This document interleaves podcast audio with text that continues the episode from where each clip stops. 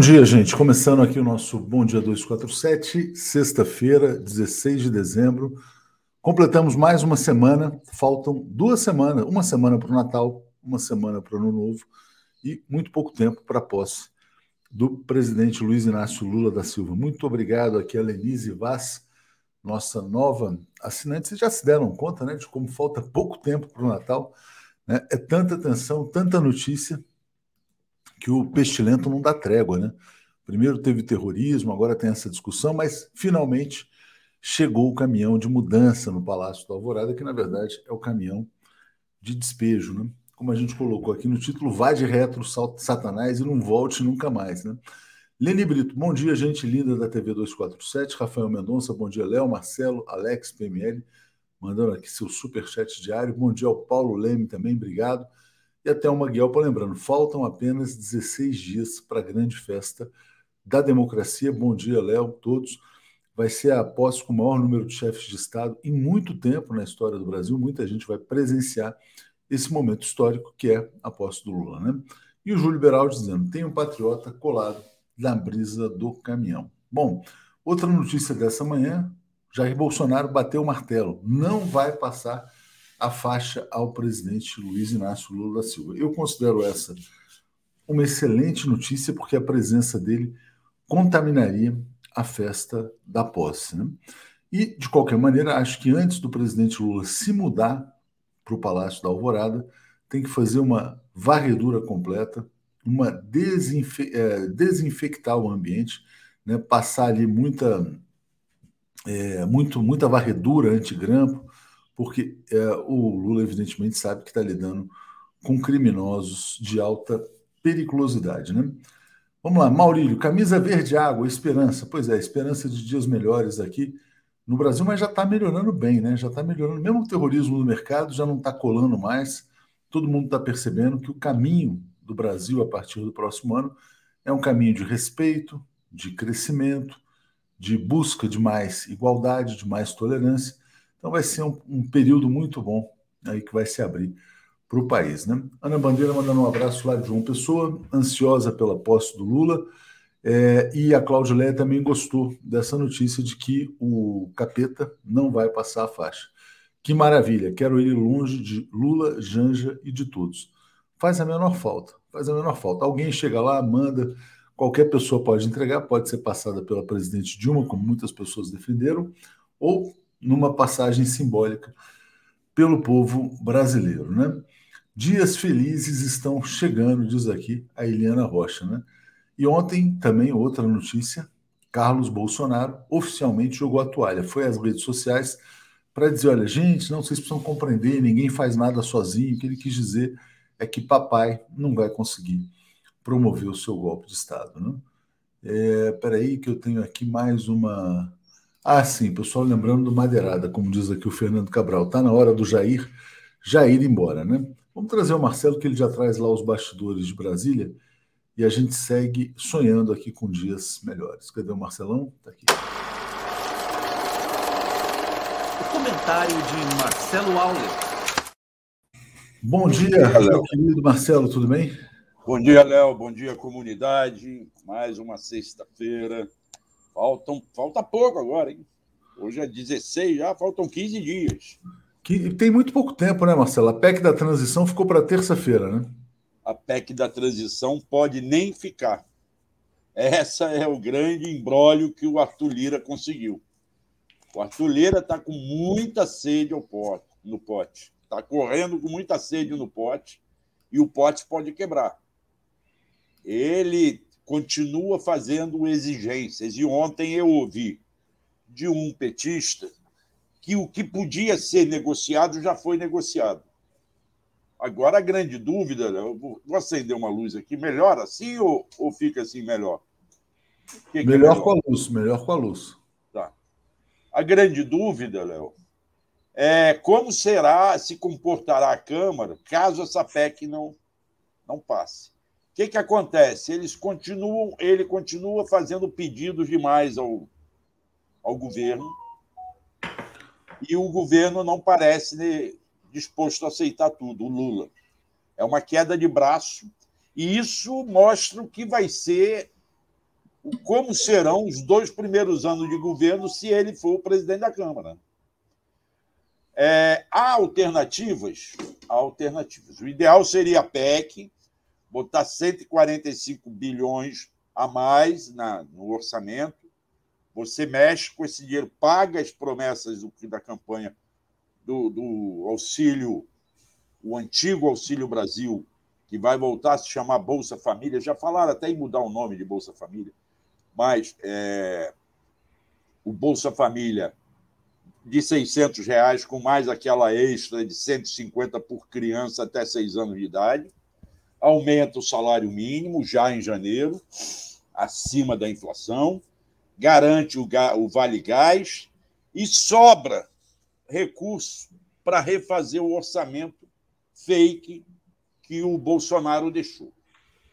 Agora, se o Arthur Lira insistir nessa briga queda de braço, aí eles desistem da PEC. Aí tem três alternativas sendo estudadas. Uma, uma medida provisória que o Lula assinaria no dia primeiro, aumentando o valor, um crédito extra para completar os recursos que faltam para isso tudo. Essa medida provisória demoraria de três a quatro meses a ser votada. Então, enquanto isso, ela estaria valendo e as negociações rolando. Há quem fale que nem precisa da medida provisória, porque no passado o Eduardo Suplicy entrou com uma ação no Supremo cobrando que a Constituição garante que todos são iguais perante a lei, todos têm o mesmo direito, e que era necessário fazer aquele pagamento. Como é que ele chama mesmo o, o, o projeto de, de, ajuda que ele, ele criou? É um pagamento mínimo ao, aos brasileiros, uma distribuição de renda. E ele ganhou lá no, no, no Supremo. Eu preciso resgatar essa ação. Reconheceram que sim, que é necessário todos terem o mesmo direito. Então, há quem diga que, através dessa decisão, o governo possa negociar com o próprio Supremo um crédito extra. É importante, Marcelo, essa pergunta aqui do Rodrigo Ribeiro. Ele fala assim: Léo e Marcelo, vocês consideram que o apoio precoce do PT à reeleição do Lira deu força para essa barganha que ele tem feito para a votação da PEC da transição? Talvez tivesse sido melhor não declarar o apoio, né? Quer dizer, esperar Pode que ele ganhasse. É, mas aí, aí você estava negociando uma PEC querendo resolver esse problema logo, e a gente não ia, o PT não ia imaginar que o, que o, o, o Arthur Lira viria com tanta sede ao pote. Eu já perguntei, inclusive, as opiniões divergem. Se caso a PEC não passe, a, a garantia do Lira de ser reeleito está mantida. Há quem me diga que sim, que é irreversível, ele será o presidente da Câmara.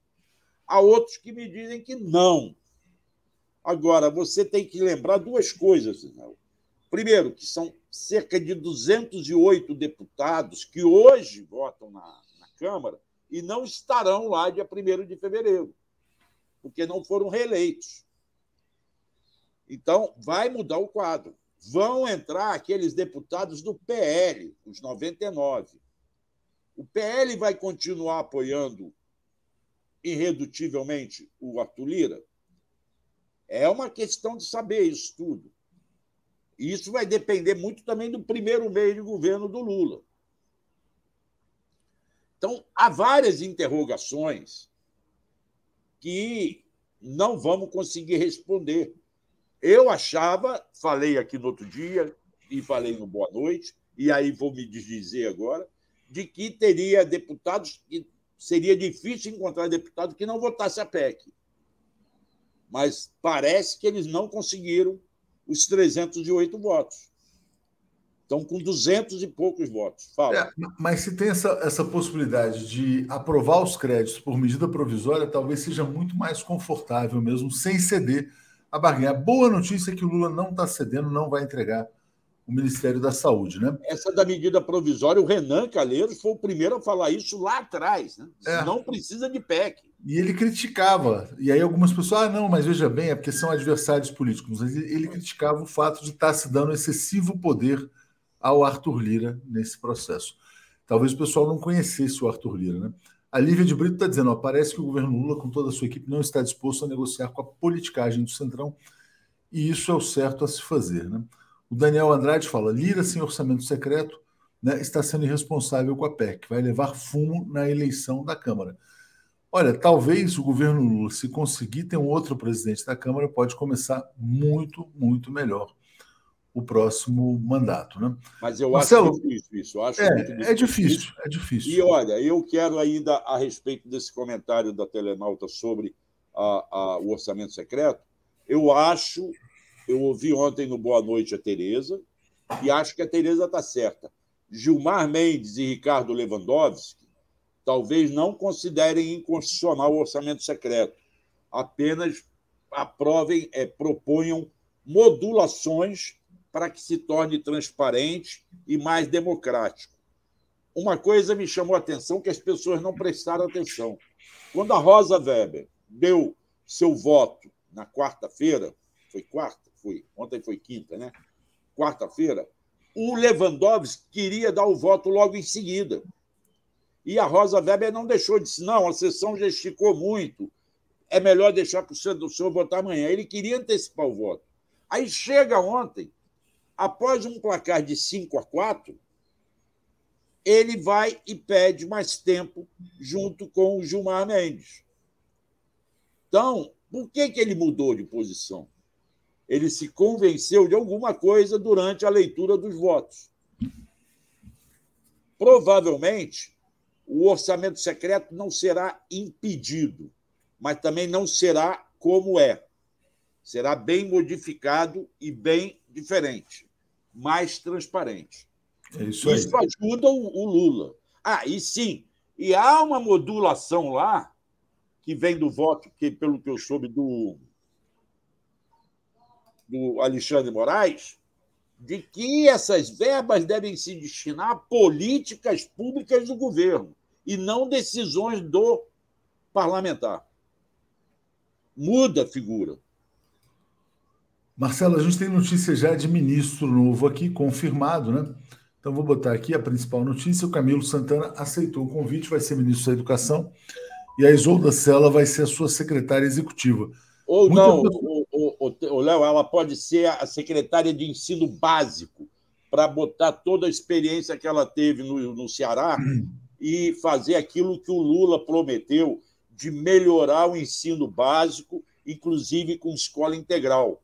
Essa, é, o, executivo, o secretário executivo vira meio ordenador de despesas e meio mais burocrático, administrativo. Entende? Pode ser. É, na, na, matéria que a gente tem, a gente tem, a, a, na verdade, ela como secretária executiva, que seria o número dois do Ministério da Educação, mas pode ser isso que você está falando. Agora, muitas pessoas criticaram, né, é, Marcelo, por quê? Porque cobram uma presença feminina maior no governo federal. Como é que você vê e o aí, caso da Isolda?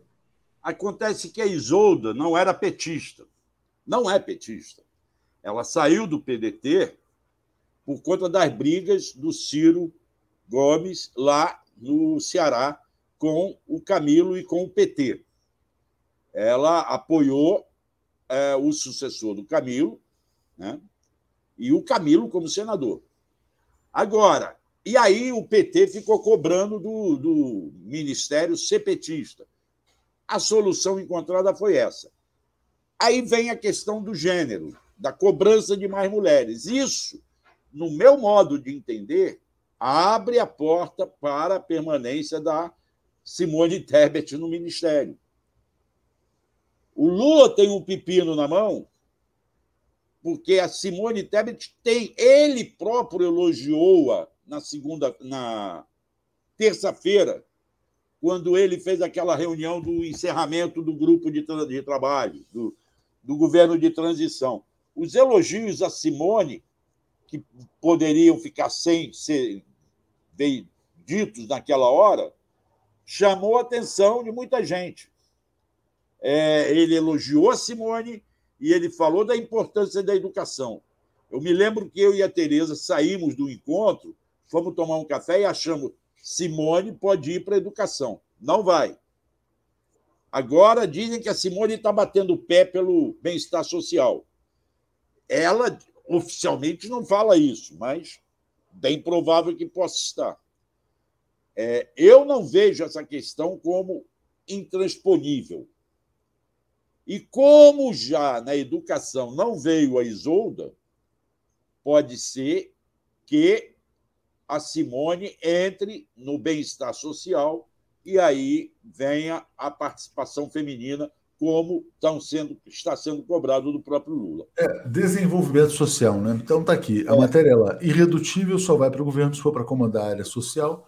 E a gente chegou a falar ontem, né, Marcelo? A Tereza Campelo vai para o BNDES como mercadante, para a área social do BNDES. Então está aberto o caminho para Simone Tebet ser ministra do Desenvolvimento Social e, tem, e talvez alguns anúncios sejam feitos hoje ainda. Diga, Marcelo. É, talvez sim, mas aí tem aí a expectativa de anúncios que não mexam nessas discussões em torno dos partidos políticos, por conta da votação da PEC. O Lula não pode queimar, fechar as portas. Eu não sei qual é o jogo que ele vai fazer diante dessa queda de braço com Arthur Lira e com a Câmara. É, hoje vai ser. Hoje eu vou fazer uma entrevista, está marcado, mas infelizmente, por conta de agenda, de voo, de deslocamento, com Enio Verri, o deputado petista do Paraná, que vai nos explicar quais as saídas para o governo Lula diante dessa irredutibilidade do Arthur Lira, diante da possibilidade de não ter a votação da PEC na terça-feira.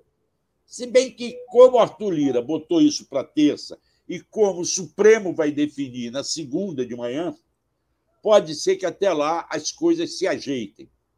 É isso que eu acho que o Lula vai tentar fazer nesse fim de semana, embora Brasília, fim de semana, fique vazio de político. Né? Abrindo aqui, Marcelo. Bom, vamos aguardar, vamos aguardar então se a Simone vai ser ou não, mas tem essa cobrança e algumas pessoas criticando também a maneira como ela se coloca outras aplaudindo. O Zé, o Zé Fioravante dizendo não dá para Simone Tebet ficar fora uh, do governo Lula. A Margarida Landgraf está dizendo, manda Simone para Minas Energia. A área social é pasta do PT. Mas ela quer a área social exatamente porque ela sabe que isso pode projetá-la politicamente, né?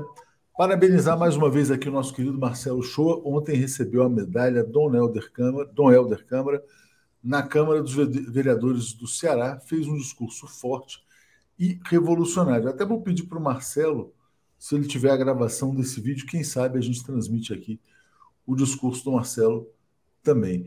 Ó, Marcelo, já estou antecipando aqui, vai, vai ser mais quente aqui. Um dos temas do Paulo Moreira Leite, que está aqui na sala de, de espera, ele está botando assim: Simone com as manguinhas de fora. Eu vou trazer o Paulo está aqui, eu vou trazer o Paulo Mas, já para você. Vamos trazer o Paulo. E aí, Paulo, por que, que a Simone. Alex... O Alex ainda não chegou, já já a gente traz o Alex também. A Simone com as manguinhas de fora e o Paulo com as manguinhas já completas aí, de manga, ó. É, exatamente. Paulo, você não está gostando né, dessa pressão da Simone Tebet, né? Eu vou falar sinceramente. A Simone Tebet, primeiro, vem de um partido que não tem a menor tra tradição de distribuição de renda, de proteção dos mais pobres.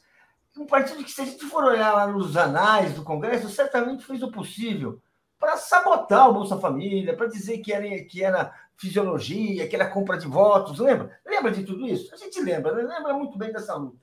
Então, o Bolsa Família sobreviveu porque foi uma ideia original de uma equipe de mulheres, especialmente mulheres, ligadas às políticas públicas e políticas sociais do Partido dos Trabalhadores, Algumas até faleceram, é, é, tiveram por motivos de doença.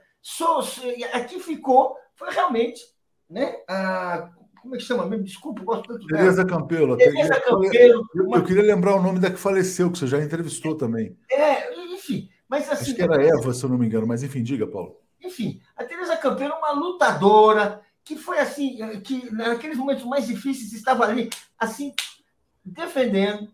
Então, ali, isso é uma coisa, é, uma, é, um, é um trunfo do Partido dos Trabalhadores, que, que do Partido dos Trabalhadores, do Lula, desse movimento social do qual, no qual a Simone Tebet é uma recém-chegada. Ponto um. Ponto dois.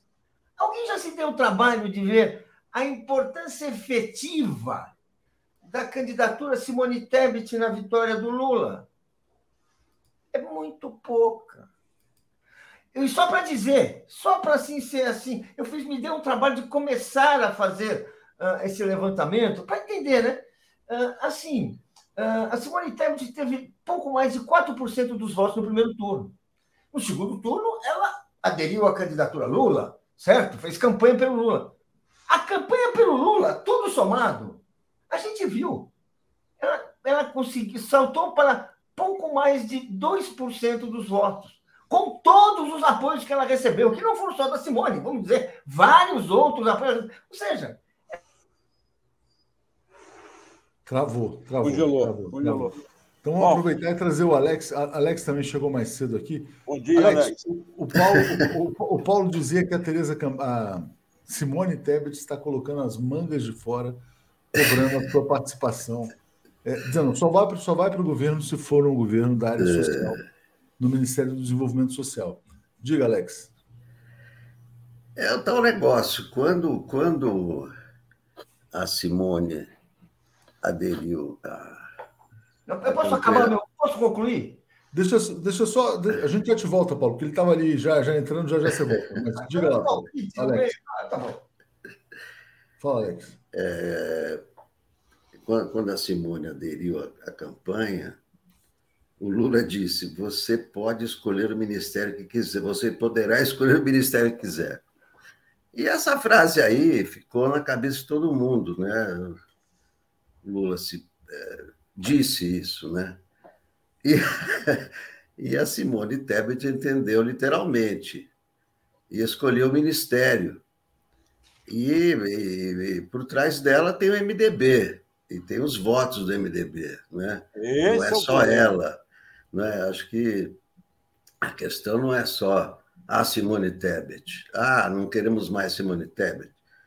Né? Ah, mas ela, não, né, afinal de contas e tal, é, não contribuiu tanto e etc. O problema é que o Lula disse, né?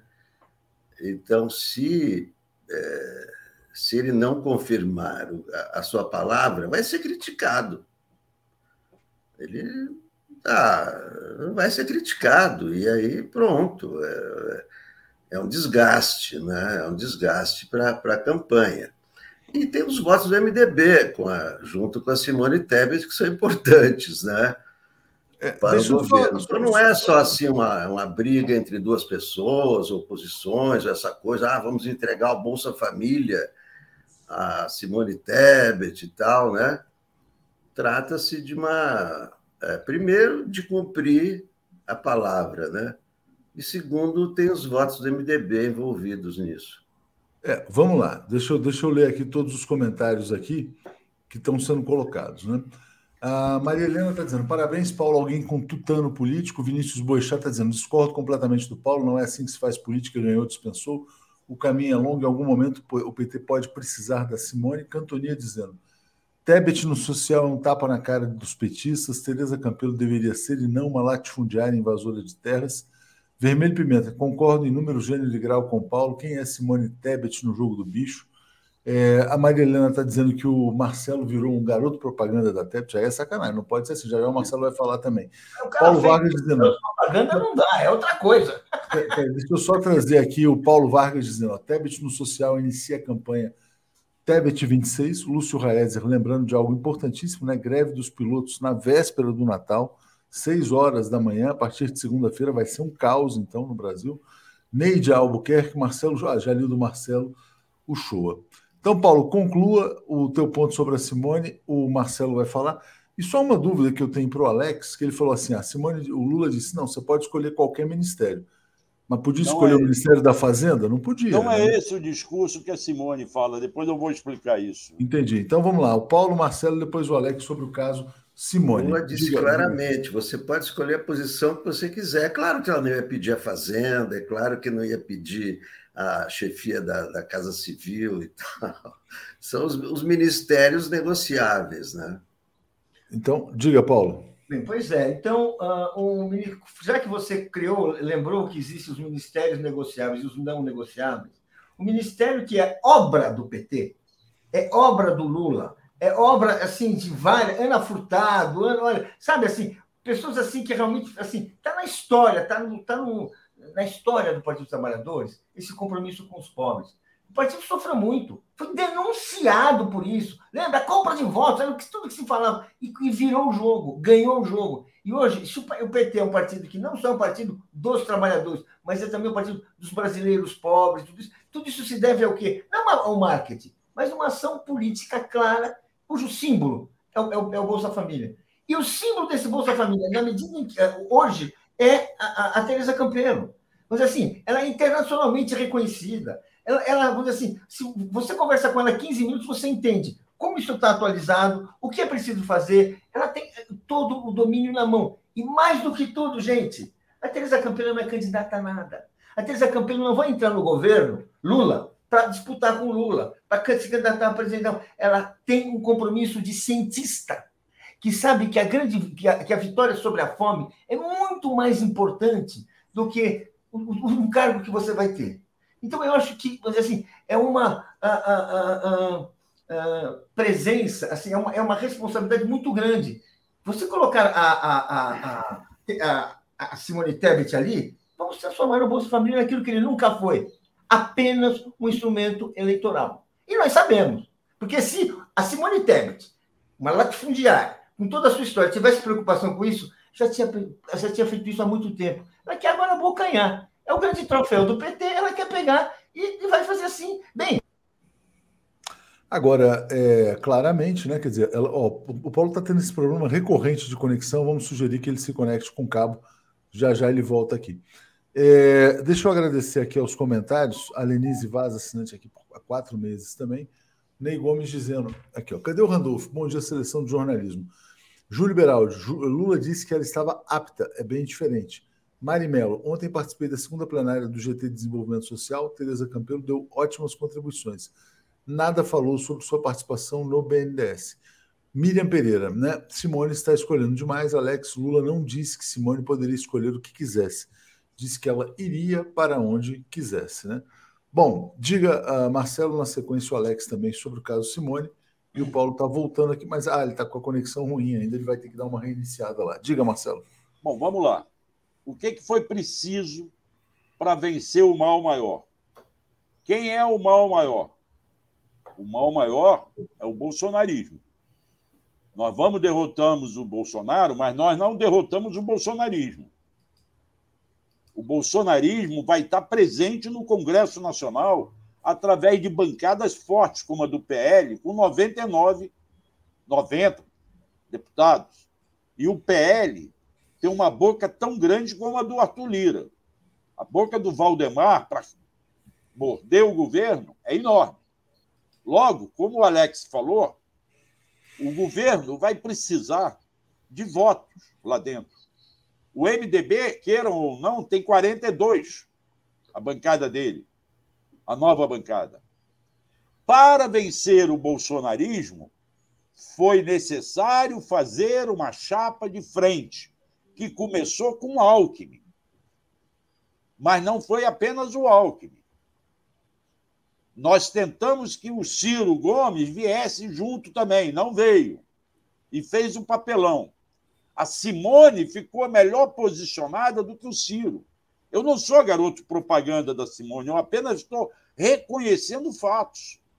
A Simone Tebet deu um upgrade na vida política dela, não foi na campanha, foi na CPI da pandemia, quando ela teve um papel importantíssimo. E na campanha, até nos debates políticos. Lembra quando Jair Bolsonaro tentou dar uma casca de banana para ela falar mal do Lula? E ela disse: Ué, pergunta a ele, ele está aí no debate, por que, que eu que vou ter que responder por ele? Ela foi importante? Ah, os 2% de votos que o, o Lula teve a mais no segundo turno vieram da Simone, vieram do Joaquim, vieram do Paulo Moreira Leite, não sei. Mas imagine uma campanha de um governo de frente ampla em que não respeitasse a Simone. A Simone diz que não ouviu, nem pediu, nem recebeu promessa de cargo.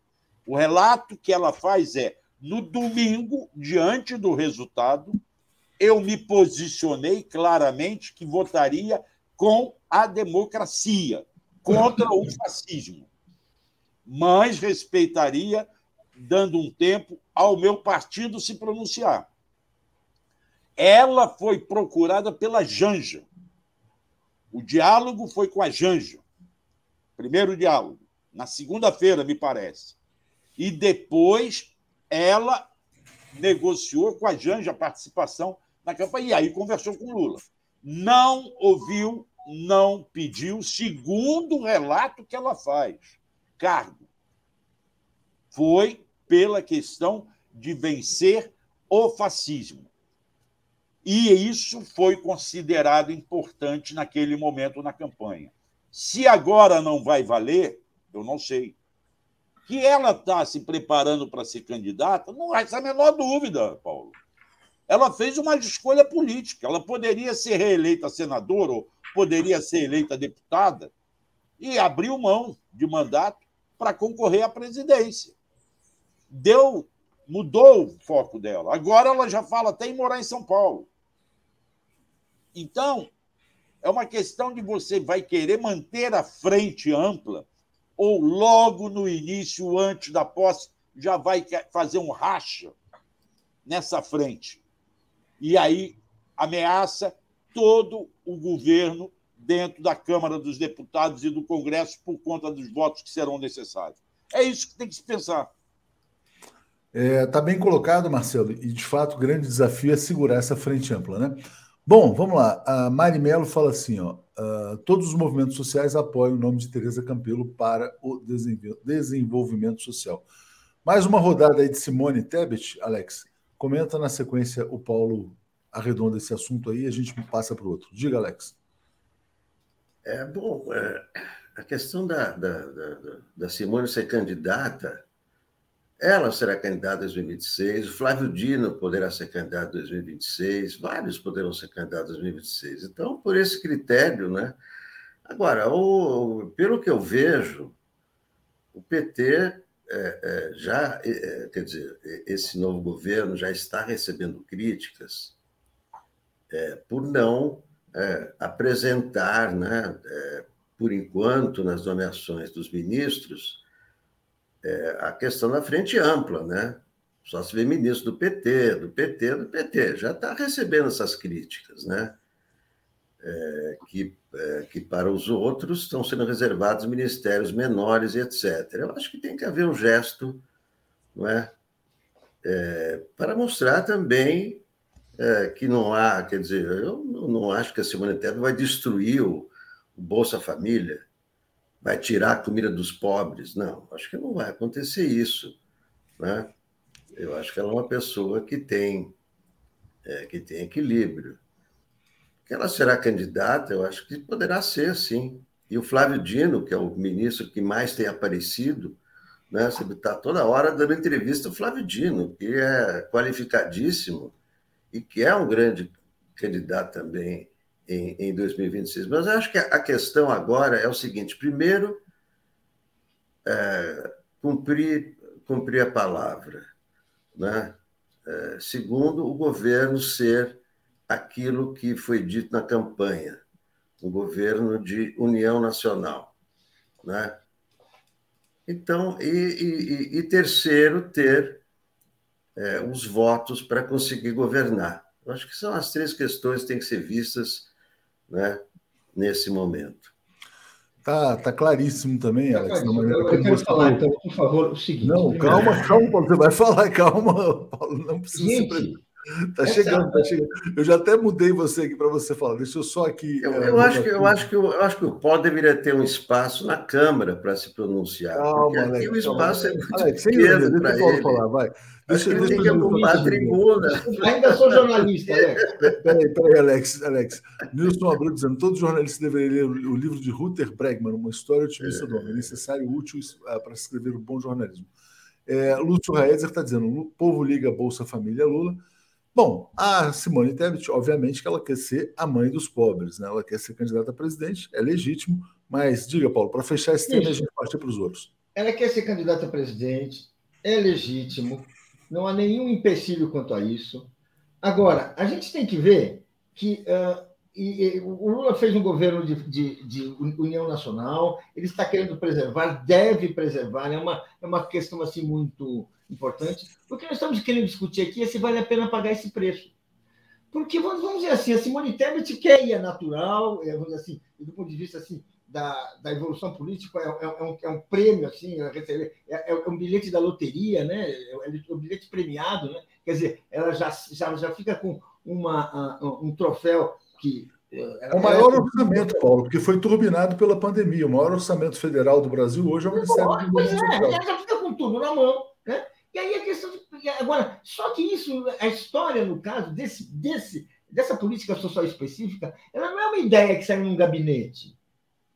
Ela é fruto de uma luta social que vem do Fome Zero, que vem antes, vem da campanha do Betinho. Tudo isso são militantes, são pensadores, é um movimento social que está onde? Que está onde? No Ministério de Desenvolvimento Social. Foram os criadores uh, uh, do Bolsa Família. Aquele, pessoas assim, que absolutamente assim, na, assim, assim, procurar um político ali, você vai demorar. Não tem, porque foi uma obra assim. Lembra aquele espírito uh, do Betinho, daquelas campanhas? Temos que acabar com a fome do Brasil. E foi se imaginando, pela independência científica de seus autores, nós criamos um programa que, modéstia à parte, sem querer ficar jogando muito louco, é, é um programa assim, que é um exemplo de projeto social para o mundo, porque ele procura, ele é coerente com ele mesmo. Bem, e é esse movimento que tem uma outra história a história política não vai para o antigo PFL, não vai para o MDB. A história política foi para o PT, foi, foi, foi para a, a, a, a Tereza, cujo nome hoje é Tereza Campeiro. E que assim, vamos dizer assim, e que, vamos assim, que tem uma história de dedicação, de dedicação, e sabe, assim, por que não? Ela pode ter vários ministérios muito importantes. Ela quer o Bolsa Família porque só existe isso no, no governo Lula, não. Porque isso, não, é, o Lula, vamos, vamos falar bem, bem claro, é, é, é, isso é além do PT. Esse ministério ele é de um movimento social que está ali. Tanto que você vê, e as pessoas é, criaram isso, defendem isso. É uma obra, um dos raros, é, um dos raros projetos públicos que sobreviveram a tudo, inclusive ao bolsonarismo. O senhor tentou sabotar, desmoralizar, acabar e não conseguiu. Está está de pé e hoje é um, um grande trunfo para enfrentar essa crise que é braba. Essa crise que é braba tem uma pessoa absolutamente preparada e, que é mais importante, absolutamente desinteressada, não está ali pelo cargo, está ali pela sua história, isso é coerente com a sua história. Então, gente, desculpe, eu acho que. Não, você, não precisa pedir desculpa o que você está colocando. eu falei tudo, mas talvez não seja tudo. Ponto. Acabou. É assim, Marcelo, ninguém aqui é menor de idade. Ninguém aqui é criancinha que ah, prometeu isso, se não. Calma, também não é. Não, mas está claro. Quer dizer, o Lula também está olhando para 2026, né? É, é, óbvio que ele não está olhando só para o dia de hoje ou o dia de amanhã. Ele está olhando para a governabilidade hoje, mas ele também está vendo como é que o jogo vai se organizar para daqui a quatro anos. Ele sabe que esse ministério é muito importante, né? Bom, Marimelo está dizendo, ó, o Fórum Brasileiro de Soberania e Segurança Alimentar e a Rede Pensam, pesquisadores apoiam o nome de Tereza Campelo. Ela tem apoio em todos os movimentos sociais. O COV. Em um parlamento golpista e reacionário, o PT vai tirar todos os quadros eleitos do parlamento. Isso pode ser ruim. Fora que é um governo sem mulheres, né? Falando aí sobre o Camilo Santana saindo do parlamento. Né? A Maria Helena está tá criticando, está dizendo: Marcelo e Alex, vocês querem a Tebet? Levem para casa. O Brasil não depende dela para nada Vejam os votos dela contra o povo, inclusive contra as domésticas. E a Cristina Vilas Boas está dizendo: ó, Simone não contribuiu tanto para a vitória do Lula. Eu a vejo arrogante, não confio em sua lealdade a Lula.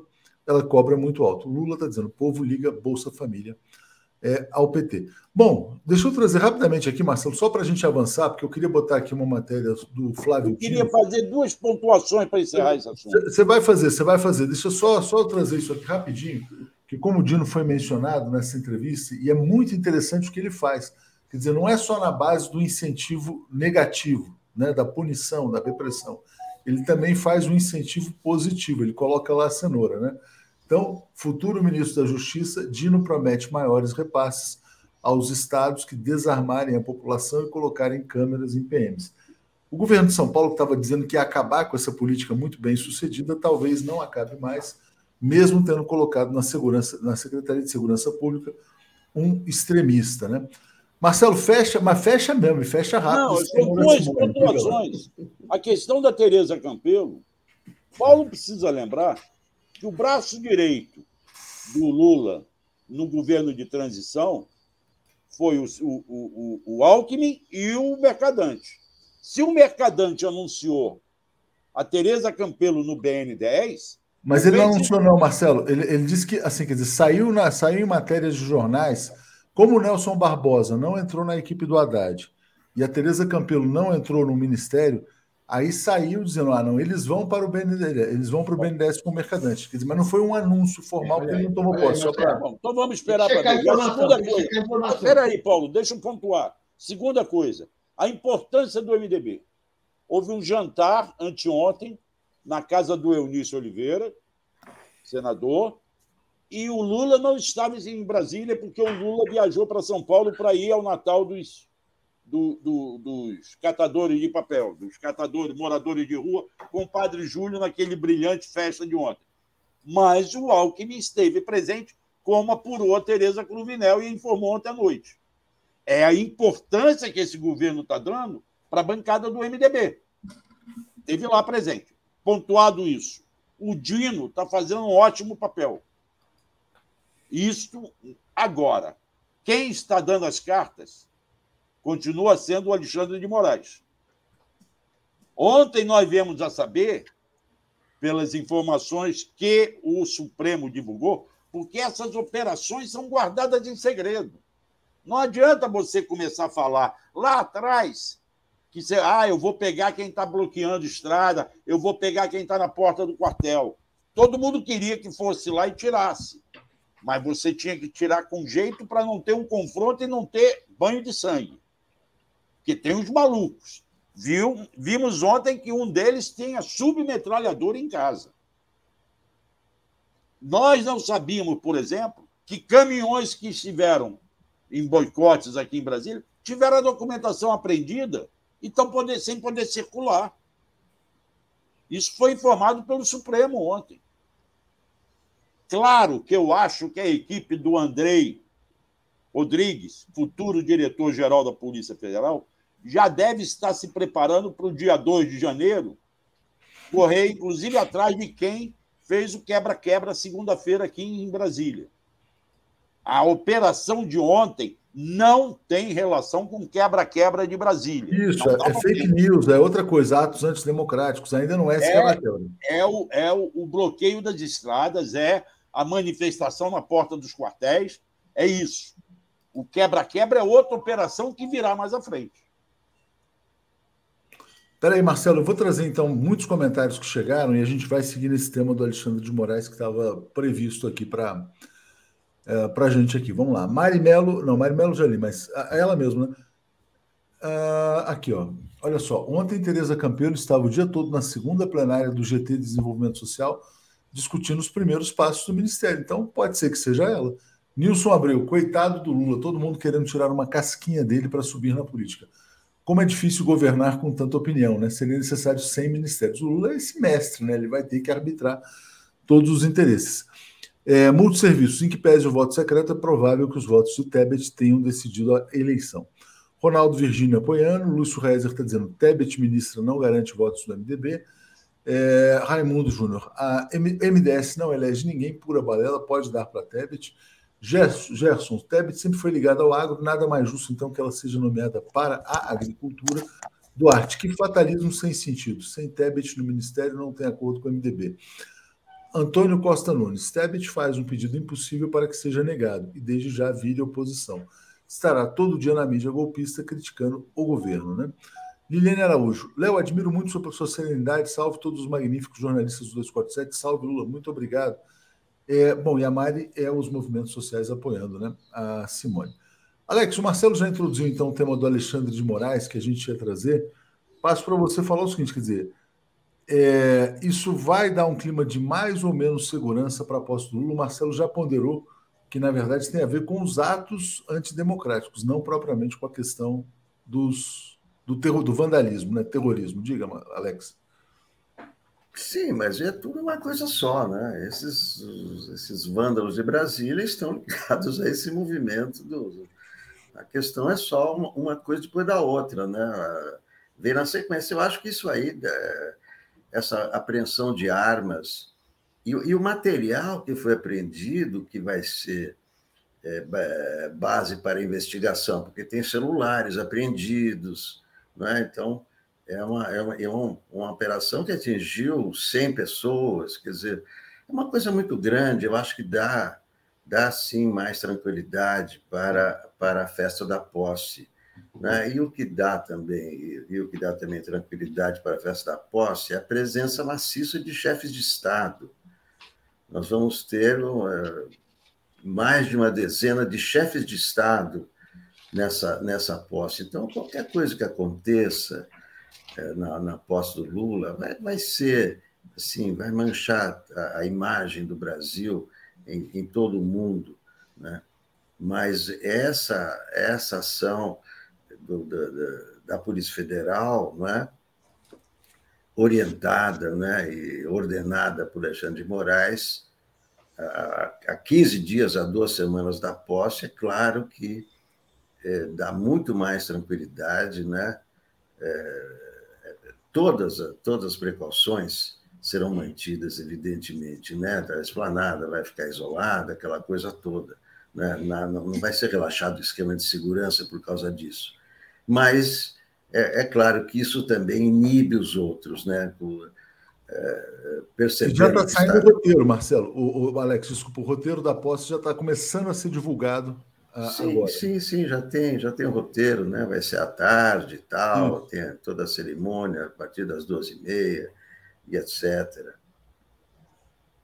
É isso aí. A, a, subida de rampa deve ser, se eu não me engano, quatro e meia da tarde, porque antes é. tem aquela coisa, tem discurso no Congresso. Aliás, não sei se sobe a rampa, não, acho que sobe a rampa, tem o discurso no Congresso, sobe a rampa depois, aí tem a festa no Itamaraty, vai ser um dia realmente muito importante, né? Bom, uh, multisserviços, já tinha lido aqui. Ah, aqui, esse aqui do Zukov, né? Sou assistente social, trabalho na assistência social em São Paulo. Informações que temos da área que Tebet levaria só quadros progressistas para outros escalões, até porque o MDB não tem, né? É, sobre ainda o tema da segurança, eu vou botar uma matéria bem preocupante aqui agora, né? E que exige responsabilização do general Heleno. Tá aqui, ó. Segurança de Lula e agentes do GSI tem novo mal-estar. É, num evento recente, agora no TCU, o GSI retirou os detectores de metais é, que poderiam proteger o Lula e o Alckmin, então eles estão sabotando a segurança lá. Né? E tinha mostrado já a matéria aqui das armas que foram encontradas.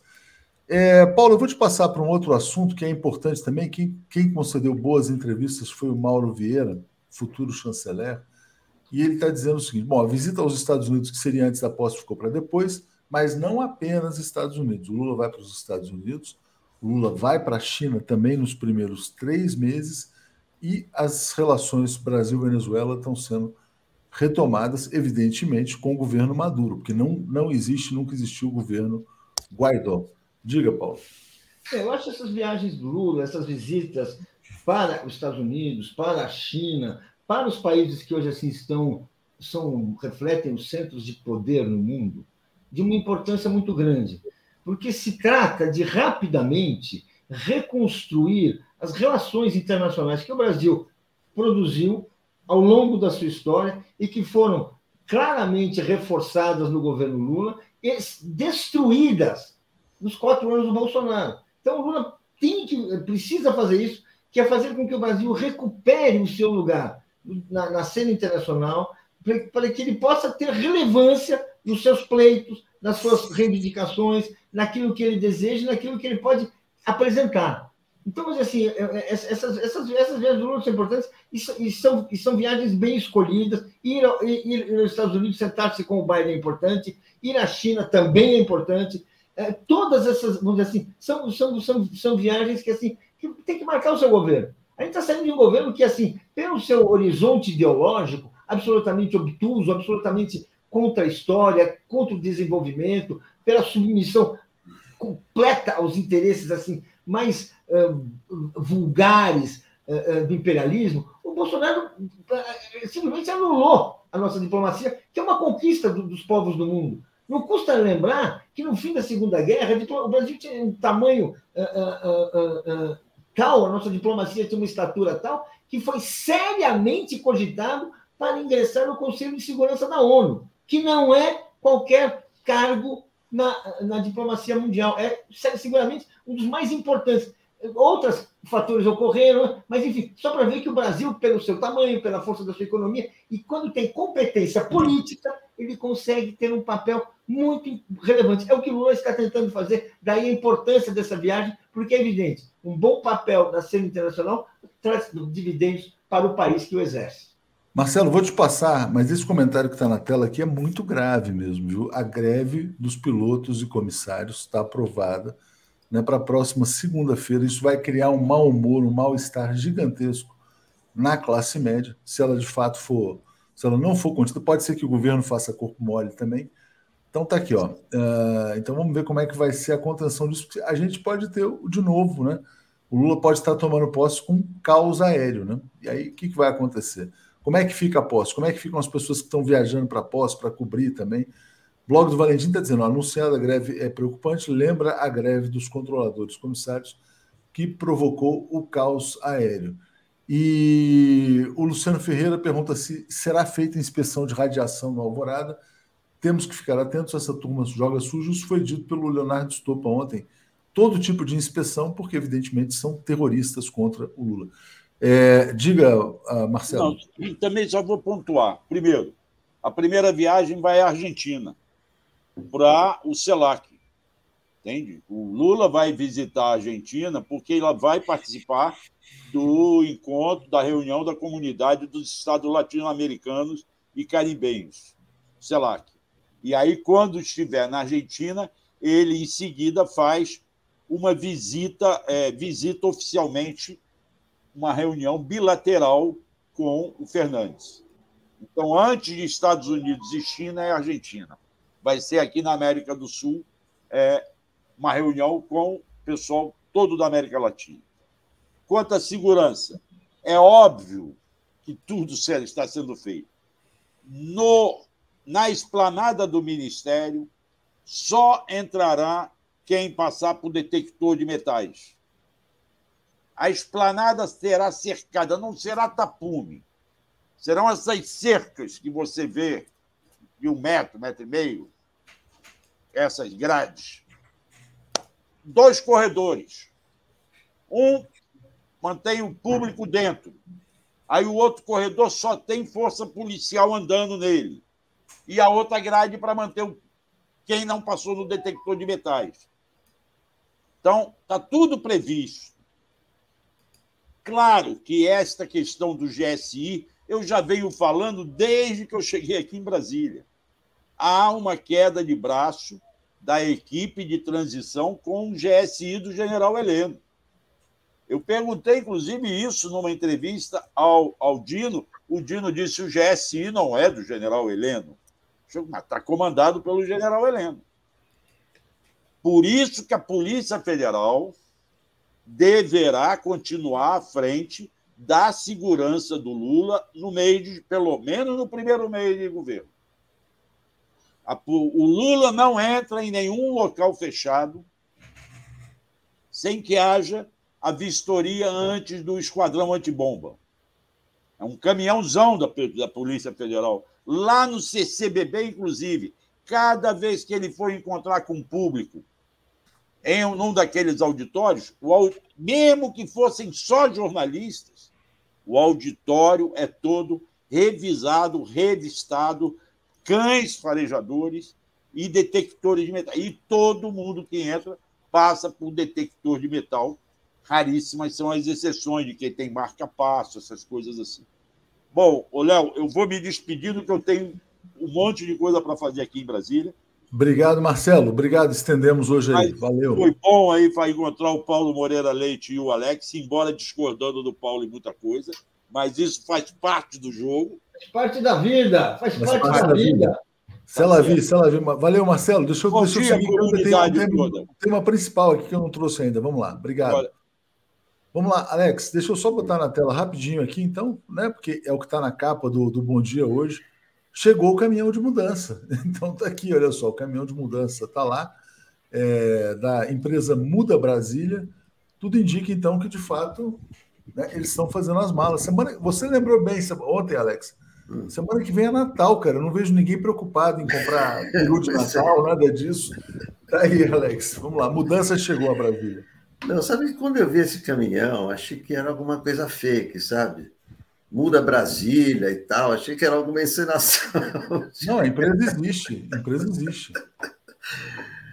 Mas é, é isso, né? Eu acho que não dá para ele. Parece que ele vai ter que sair mesmo, né?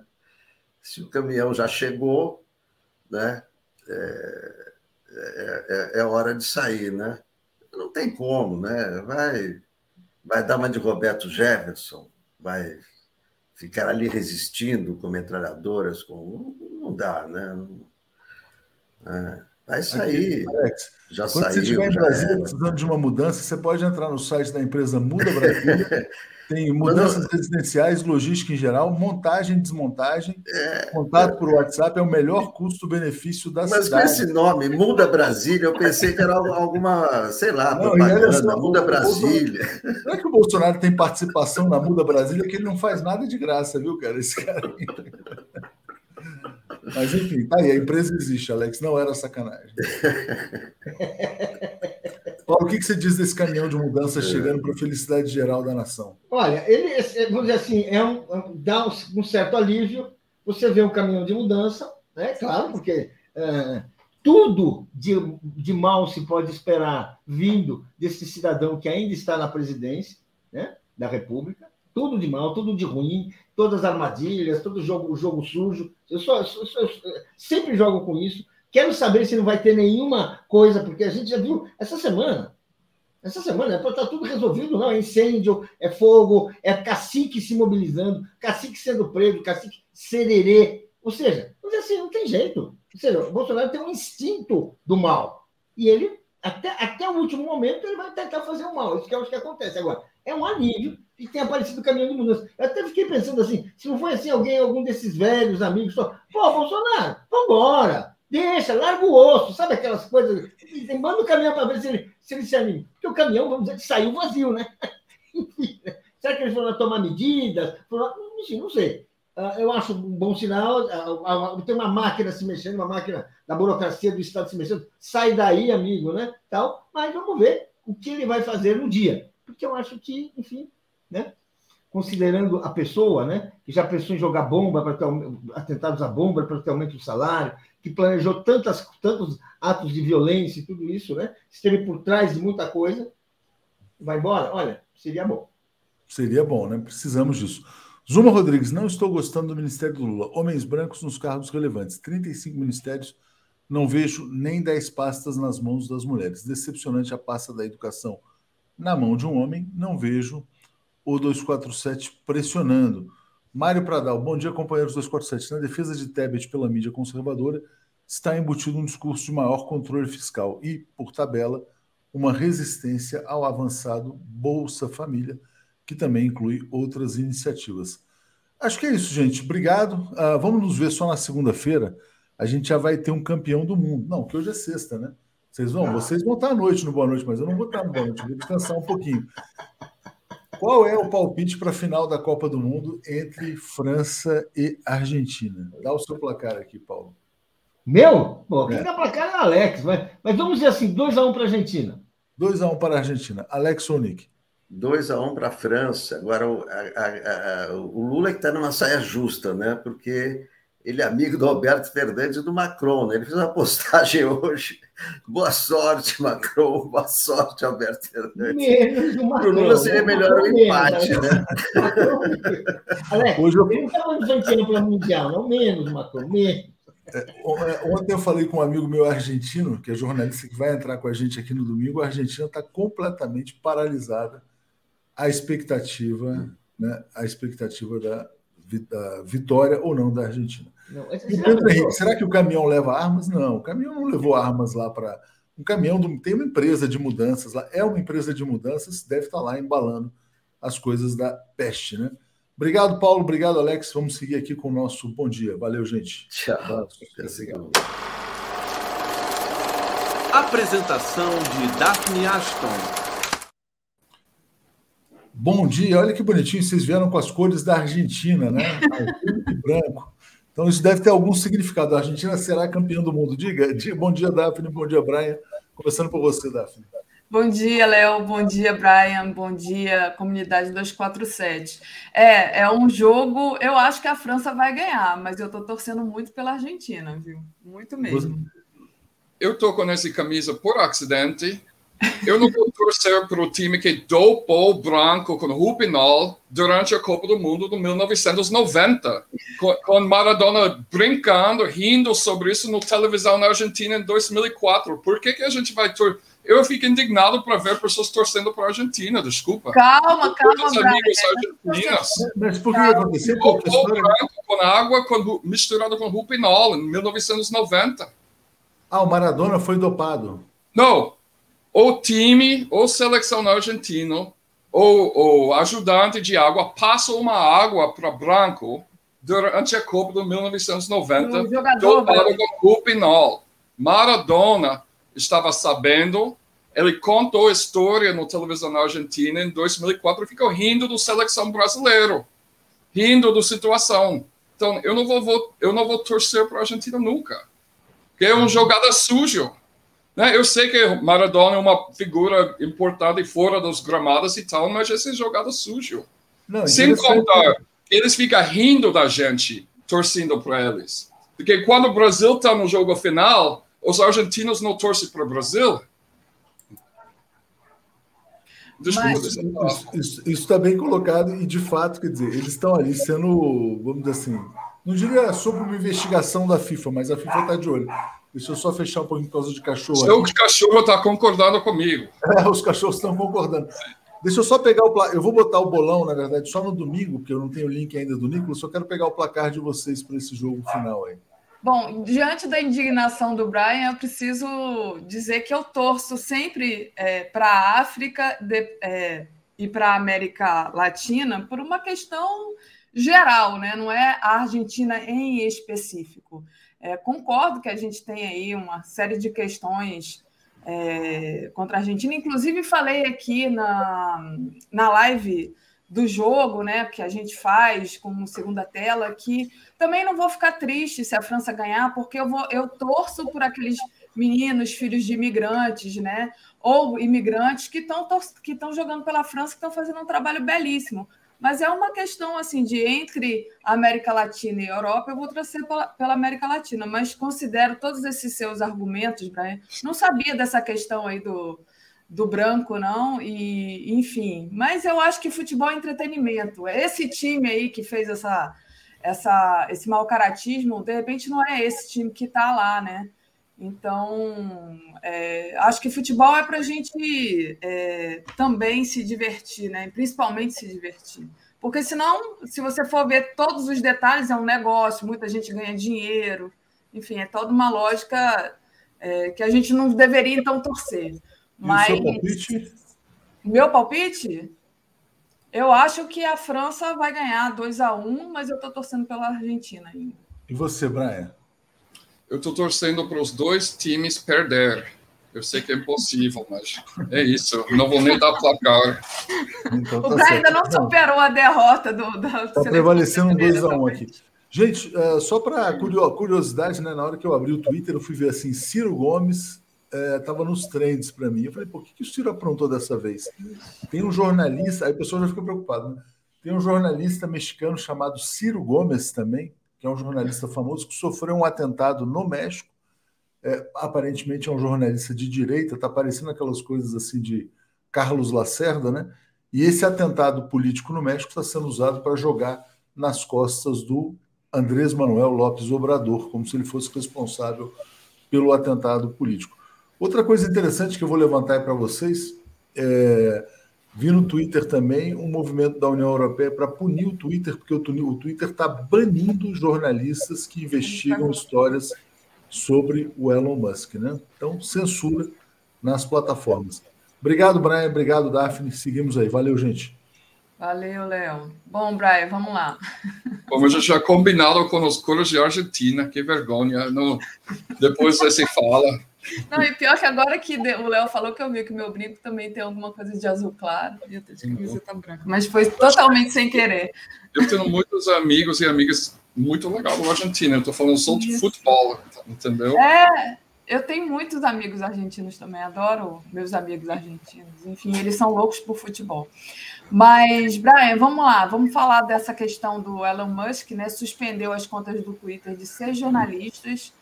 É, e também entre eles, é, que profissionais que cobrem a rede social do próprio Elon Musk, pelo que eu entendi. É, o que, que você pôde apurar aqui? Vou trazer até.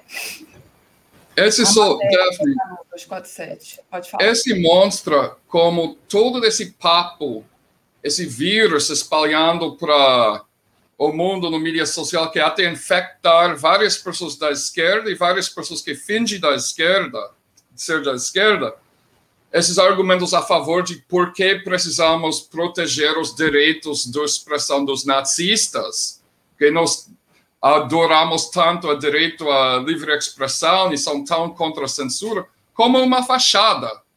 Entendeu? Porque é, ele está só usado para liberar acesso aos nazistas. Porque o Twitter continua né, um, manipulando os algoritmos para censurar pessoas da esquerda sempre, né, através de maneiras muito mais sofisticadas do que simplesmente banindo a conta. E agora, uh, Musk, que se apresentou como um grande herói do livre expressão, quando ele restaurou as contas de alguns neonazistas no Twitter que foram banidos, e até do presidente Trump, que tem simpatias, né? Que foi banido por tentar usar a conta dele para fomentar um golpe do Estado, né? Ele começa a tirar as contas das pessoas que ele não gosta, numa forma individualista autoritária. Então, essa semana ele tirou várias contas um, que foram montados pelo um jovem nos Estados Unidos que, que tem um hobby de, de seguir os caminhos dos aviões no mundo, que estava postando onde é o jato do Elon Musk todo dia. Ah, o jato do Elon Musk pousou em Barcelona, etc. Em tempo, tempo real, você podia ver onde que está indo Elon Musk. Ele foi tirado. Do, primeiro, Elon Musk falou assim, meu compromisso com livre expressão é tão forte que eu vou até deixar essa conta continuar, apesar dele representar um risco para minha segurança pessoal. Um dia depois ele tirou. E ontem para hoje, ele começa a tirar as contas dos jornalistas profissionais legítima do grandes mídias como New York Times, Intercept e outros, simplesmente, aparentemente, né, simplesmente porque eles criticam ele. Então, né, a situação do. Primeiro, é uma, uma empresa particular, não é um bem comum, não é, não é público, para usar a palavra censura. Claro que ele tem o direito de fazer o que ele quer com essa plataforma, até certos limites, porque é dele, né? Um, mas ele está começando a ser investigado para várias um, um, leis que parece que ele demitiu tanta gente que não tem mais conta, uh, não tem mais como, por exemplo, uh, segurar as informações privadas dos usuários. Uh, parece que ele demitiu tanta gente que não tem mais equipe de proteger dados pessoais. E esse volta para aquela época do Cambridge Analytica e Facebook. Lembra? Facebook vazou dados pessoais para ajuda a Cambridge Analytica faz microalvamento e bombardear uh, pessoas de diferentes grupos demográficos, de diferentes perfis pessoais, com informações para ajudar a eleger Trump, ajudar a uh, passar o Brexit, etc.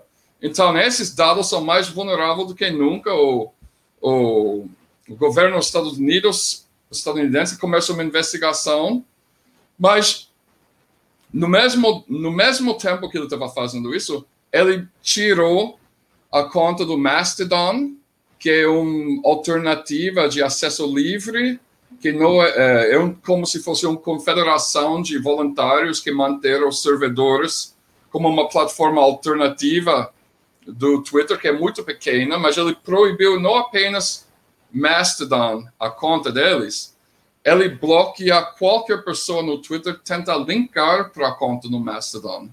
E é óbvio que ele vai fazer isso com Cool da, daqui, daqui a pouco também, né? Em breve. Então, tá, tinha alguma esperança que Twitter iria melhorar quando Elon Musk tomou conta, mas piorou. E por que esse aqui é relevante?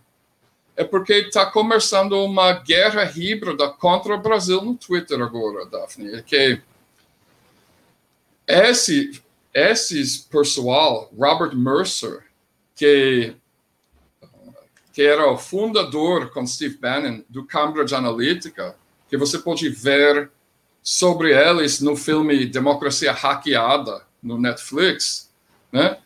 Ele é um feroz apoiador do Bolsonaro, os Bolsonaros. E eles começou, alguns operários dele, começou uma campanha no Twitter que bombou segunda-feira passada, o dia da diplomação, era um dos assuntos mais, um dos hashtags mais popular no Twitter aquele dia, chamado em inglês Brazilian Spring, que é primavera brasileira.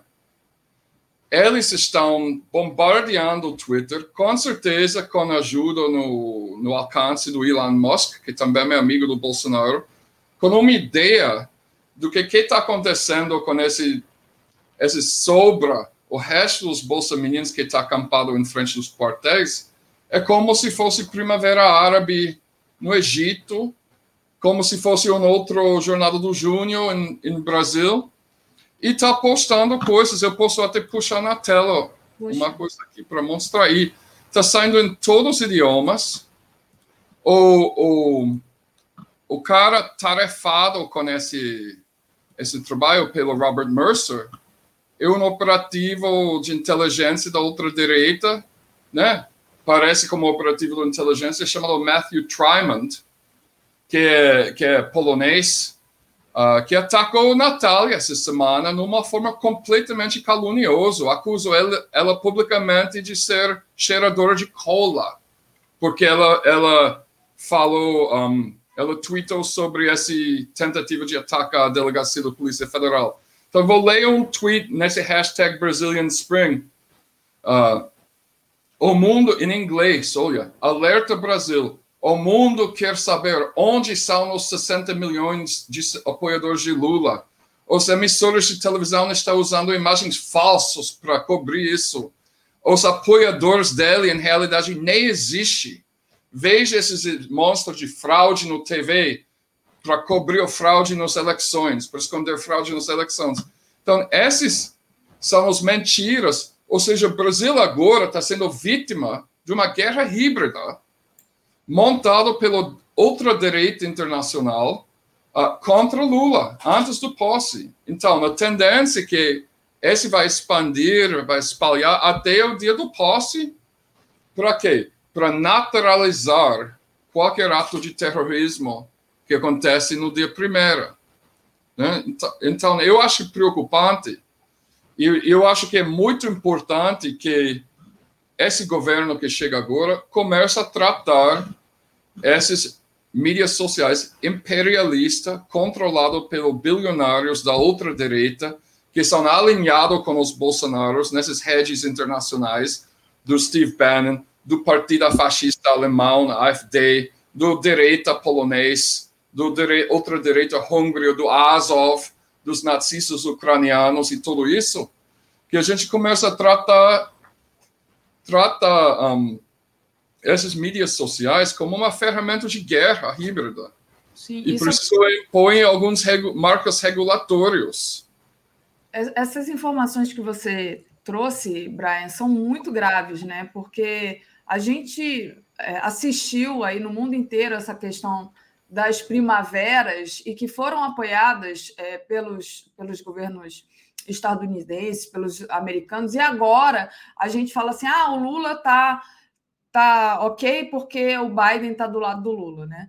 E, e, tem essa, essa outra vertente aí que está apoiando é, esse tipo de guerra híbrida. Mas até quando também, né? A gente fica tudo muito frágil, né? E a outra questão que você traz é essa questão da, de até onde vai a liberdade de expressão, né? Até onde também deixar essas mídias sociais livres para fazer essa manipulação em nome de uma liberdade de expressão que não existe, que na verdade o, o Elon Musk é o dono e faz o que ele quer. Quer dizer, é, não tem nenhum tipo de, digamos assim, de, de gerência aí de, de, de, de poder apontar o que é certo o que é errado em nome de uma liberdade de expressão, que é o que a gente vem discutindo aqui há vários meses, até há vários anos. É. Né?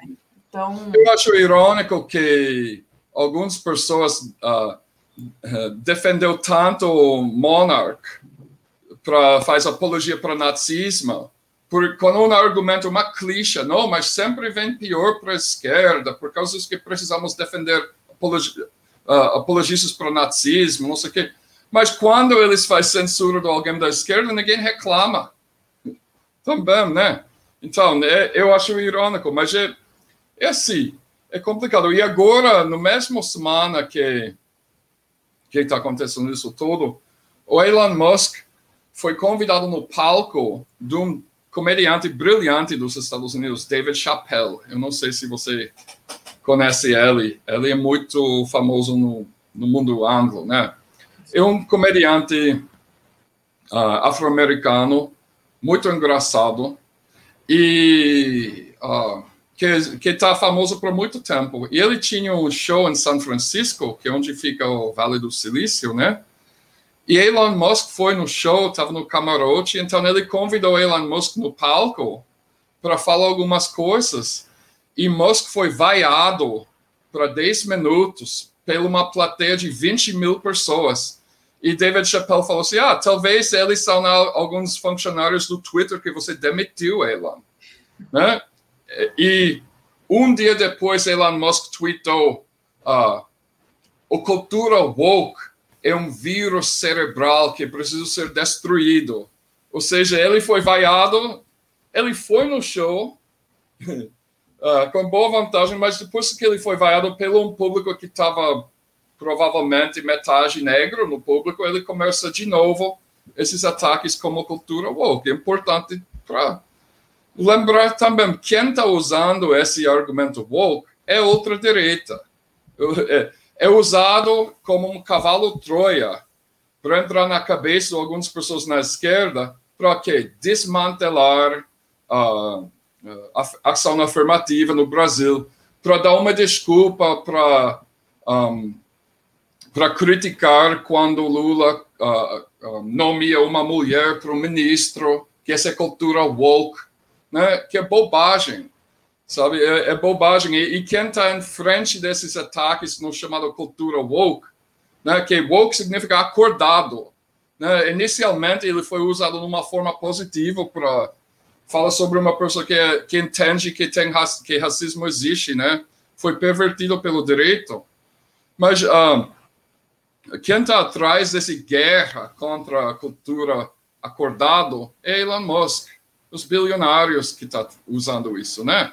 Para fragmentar mais a, a, esquerda. Agora, isso não significa que, como eu venho sempre falando, tem muito tentativa dos neoliberais de adaptar um, simbolismo dos movimentos de mulher, dos movimentos de LGBT, dos movimentos uh, negros, para cooptar e, e, e, e, e, diminuir a guerra de classe, né? Isso é óbvio. Uma pessoa como Kamala Harris não se, eh, nos Estados Unidos não representa um avanço de movimento negro, todo mundo sabe isso. Mas para usar isso argumento para criticar quando alguém como Lula coloca uma mulher negra na cultura ou, ou, ou, ou colocar uma mulher no, no cargo do ministro do planejamento, que provavelmente vai acontecer, eu, eu é um tipo de ferramenta para enfraquecer a esquerda, eu acho, né? Sim. Desculpa, não sei se estou fazendo sentido com isso, mas. Não, acho que você está fazendo sentido, sim, né? De, de alguma forma, é, os que o tempo todo criticam essas políticas é, afirmativas, né? É, dentro da esquerda, acabam enfraquecendo a própria esquerda e a direita também usa isso para enfraquecer a esquerda. Quer dizer, então fica, é, digamos assim, munição para os dois lados, né? E, na verdade, o que a gente tem que pensar é que essas políticas afirmativas elas estão dentro da esquerda, mas elas caminham junto com a política de, de consciência de classe, né? Do tipo, a esquerda tem que avançar é, é, na questão de classe, mas dentro dessa questão de classe tem que ter, por, por exemplo, uma política de gênero também, porque é muito desigual. E esse é o grande diferenciado do PT do Partido Democrata dos Estados Unidos. O Partido Democrata dos Estados Unidos tirou todo o elemento de classe desses políticos. Então, quem é beneficiário da ação afirmativa nos Estados Unidos, principal, desde foi implementado em 1964, são mulheres brancas burguesas e homens e mulheres negros do classe burguês. Então, não fez nada para a classe operária, esses políticos lá por causa que é ruim, é muito ruim ver pessoas da esquerda importar críticas estadunidenses contra a ação afirmativa e contra as outras políticas públicas de equidade social e aplica para atacar PT e os políticos públicos do PT, que não é a mesma coisa. O PT não abandonou a luta de classe. Então, enquanto, como você bem colocou, tem incorporado no, no luta de classe, eu acho que é super importante. Afinal das coisas, se eu fosse mulher, eu vi, tipo assim, eu faço parte do mais de metade da população, eu vi um novo gabinete presidencial que só tem dois ou três mulheres, eu iria ficar irritado, porque, tipo assim, é, mulheres pagam imposto também, mulheres têm direito de representatividade no governo igualmente do que os homens. Exatamente. Né? Mas aí eu, como mulher, né, como metade da população, eu quero uma mulher de esquerda. Eu não quero uma sim, mulher. Sim. Eu quero uma qualquer. mulher de esquerda. É, não é qualquer eu, mulher. Eu fico pessoalmente preocupado do Simone Tebet no MDS. Exatamente. Porque o MDS, historicamente, que mais ajuda a agricultura familiar, e ela vem do agro, agroindústria. Né? Exatamente. Né? Tem o ministro de Agricultura que colocou alguém de agro. Por que colocou no MDS? Mas é assim. Lula não tomou posse ainda, então não vou ficar Exatamente. Eu, eu fico muito preocupada, né? Porque até pouco tempo atrás também as pessoas. Foi até um, é, uma coisa que está sendo discutida aí. Até pouco atrás era ah, é, a gente tem que fazer qualquer coisa para derrotar a barbárie. E agora, se tem um fio de cabelo também fora do lugar na cabeça do Lula, a própria esquerda já ataca. Eu acho que tem que ter muita calma nessa hora né? É, a gente, eu como mulher, eu, eu critico a falta de mulheres, mas eu não quero qualquer mulher. Eu quero uma mulher que me represente, uma mulher de esquerda. Então, assim, sinceramente, a, a, essa colocar a Simone Tebet também em, locais que são é, estratégicas. Né? Estratégicos, é, para mim, é muito complicado. É, é uma opinião minha aqui. Hum. Ô, ô eu... Brian, deixa eu só ler aqui, já passo para você, deixa eu só ler aqui um pouco dos, dos comentários e pedir para o pessoal deixar o like e compartilhar essa live, é muito importante também. A Mônica Silva mandou aqui um super sticker.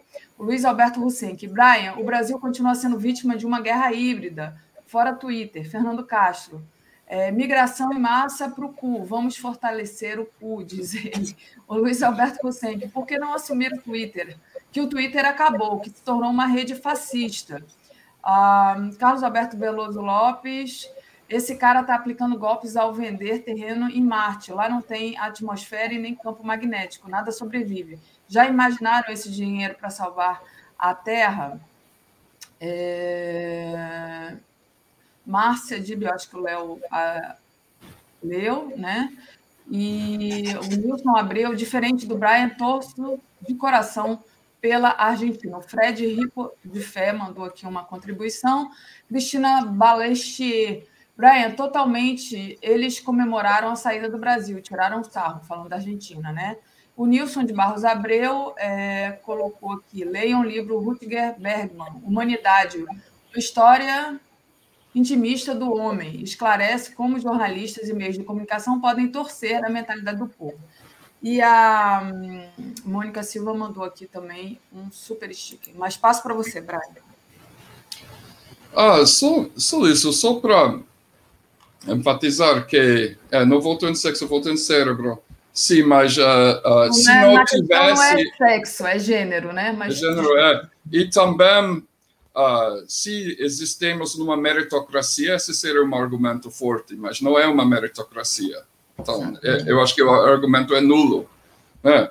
Enquanto existe femicídio estourando aqui no Brasil, a gente não pode fingir que está todo igual ao campo do jogo nesse país. Quando está acontecendo massacres dos jovens negros, dos indígenas e tal, não podemos dizer, ah, é tudo igual, então vamos votar no, no cérebro. O cérebro é importante, mais importante consciência de classe e qualificação para o emprego.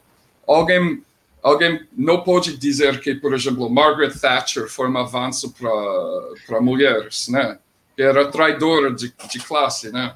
É, é, isso, é assunto complicado. Meu ponto principal hoje é de da gente prestar atenção no que está acontecendo com essa guerra híbrida contra a posse de Lula no Twitter. Eu acho que esse, nesse momento o foco é, é de tentar proteger contra esse ataque. Eu espero que o Supremo Eleitoral e Alexandre Moraes, eles começam a olhar um pouco mais nos atores estrangeiros que está envolvido, que está fomentando esses burguês brasileiros que está tentando planejar golpe, né? porque não é uma coisa simplesmente nacional. Está sendo fomentado pela, pela direita internacional bilionário. Exatamente, Brian. É, deixa eu só dar uma resposta aqui para a Neuza, que está pedindo para eu falar do Rio. Hoje a pauta é internacional, Neuza. A gente falou do Rio de Janeiro ontem aqui com o André Constantini, enfim, mas temos falado do Rio de Janeiro, né? Acho que ela está falando sobre a possível cassação da, da chapa do Cláudio Castro. Mas, Brian, te agradeço demais. É, a, muito importante isso que você falou aqui. Vou até ver com a Gisele pedir um corte. O pessoal está pedindo corte aqui para você. E bom final de semana para você. É, bom, boa continuação do seu trabalho aí. Tchau. Eu vou vai à Argentina no domingo. Vem participar da segunda tela com a gente. Pode a ser. gente precisa assim de pessoas que discordem. A gente gosta do debate. Valeu, vai. Beijo. Ah. Trazendo aqui a minha querida Natália. Comentário de Natália Urbano.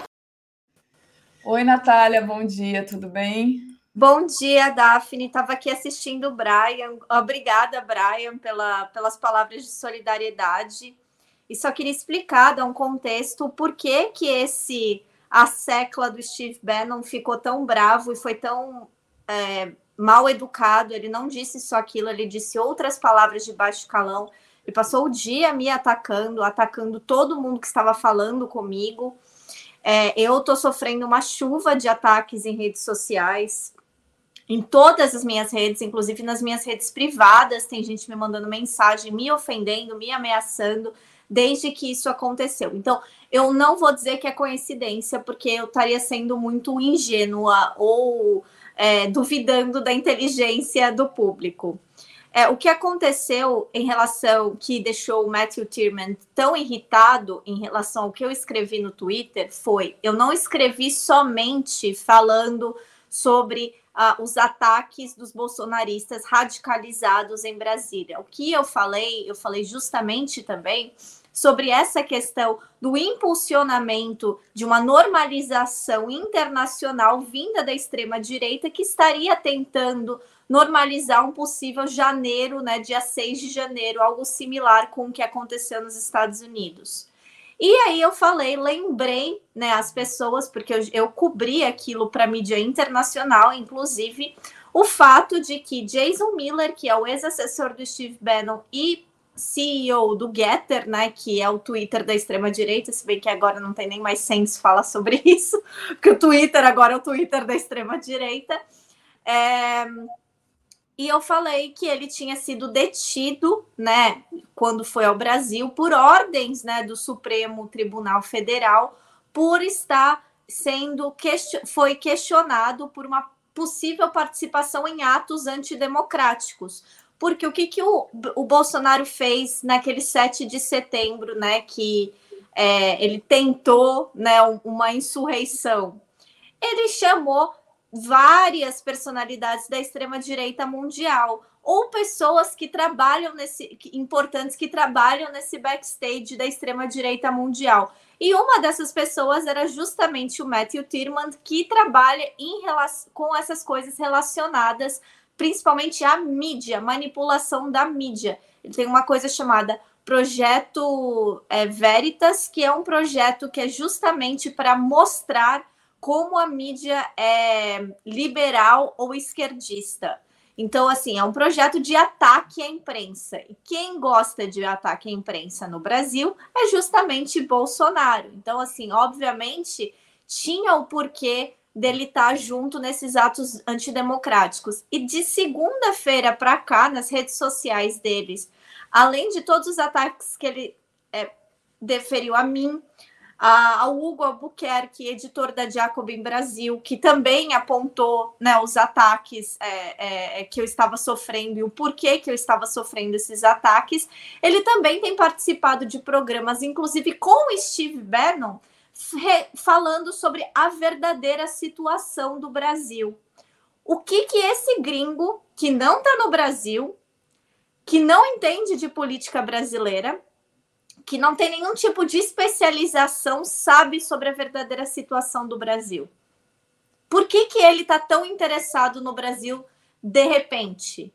Ou não de repente, mas de repente abertamente?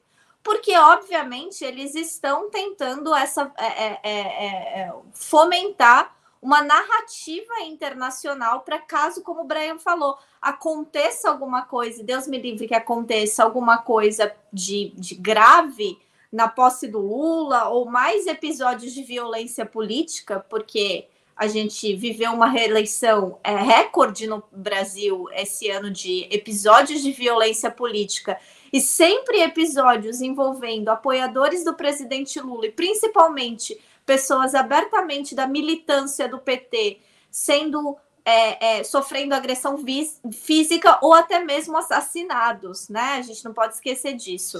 E, é, e toda essa normalização que está vindo dessa extrema direita trampista, porque já foi comprovado, inclusive o Washington Post publicou uma matéria sobre isso, de que aquele evento em Nova York, com a presença do Alexandre de Moraes, com outros ministros do Supremo, que teve aqueles brasileiros ofendendo o Alexandre, que teve aquele episódio, né, de, de, do Bolsonaro perdeu, enfim. É, quem financiou a ida daqueles brasileiros para frente do hotel, quem pagou transporte e deu um dinheiro para eles ficarem lá, foi o Steve Bannon. Isso que eles estão fazendo é extremamente ilegal. Eles estão é, é, influ, é diretamente influência externa, né, de agentes internacionais tentando provocar é, desestabilização de um governo democraticamente eleito. E isso é muito sério. Então, obviamente, como é, é, é, isso já é uma coisa, eu que monitoro essa questão dessas conexões da extrema-direita na América Latina, então eu já tinha, né, já sabia desse histórico deles, né, no Brasil, desse dessa turma, né, dos meninos do Bannon no Brasil. Eu falei sobre isso e ele ficou muito irritado, me atacou, começou a chamar os seguidores dele para me atacar e até agora eu estou sendo atacada em redes sociais. Eu normalmente eu não ligo, eu tento não responder, eu raramente assim é, é, é, respondo e eu vou sim dar a minha resposta aos ataques que o Matthew proferiu a mim em formato de artigo, porque se ele não é profissional, já que ele se diz o senhor jornalista, né, coordenador de um projeto de é, ideologia política no jornalismo, eu, como uma jornalista que tem ideologia política e não tenho vergonha nenhuma de dizer isso, responderei da minha maneira, que vai ser em um formato de artigo denunciando justamente para o público internacional que a extrema-direita estadunidense está abertamente tentando desestabilizar o governo que ainda nem tomou posse do presidente Lula. Muito bom, Natália, isso aí. É, toda a minha solidariedade a você também. E deixa eu é, agradecer ao pessoal aqui para a gente fazer um intervalinho, é, pedir para o pessoal é, deixar o like, compartilhar essa live, quem puder tornar-se membro aí do YouTube e ou então só assinar. O, a Marisa eu já tinha lido, né? Fiz até uma ressalva aqui no que a Marisa escreveu, que ela disse: não vota em sexo, vota em cérebro, não é você não vota em gênero, no caso, né? Porque sexo é, é, outra coisa. Sexo não tem nada a ver com gênero, Marisa. E a Silvia Batista diz: Daphne, esclarece que mulher não é sexo, é gênero. Então, foi isso que eu falei. É mais que isso, é generificação, um processo histórico. Então, obrigada aqui a Silvia e a Marisa que contribuíram aqui. E acho que da Cristina eu já havia lido. E aí, Natália, para a gente avançar aqui na nossa pauta, você traz a notícia sobre o escândalo de corrupção na União Europeia, né? É, teve a vice-presidente do Parlamento Europeu que foi destituída do cargo por escândalo de corrupção. É, deputada grega Eva Kaili, não é? Que foi acusada de ter intermediado um esquema de pagamento de propina. E aí? E, e o mais interessante, Daphne, é que envolve justamente um país que está sendo muito falado agora, que é o Catar. Segundo né, as denúncias, né, segundo as investigações que estão sendo feitas, o Catar teria pago propina não só para ela, mas para outras pessoas, para outros eurodeputados ou pessoas relacionadas ao Parlamento Europeu para ganhar influência política dentro da União Europeia.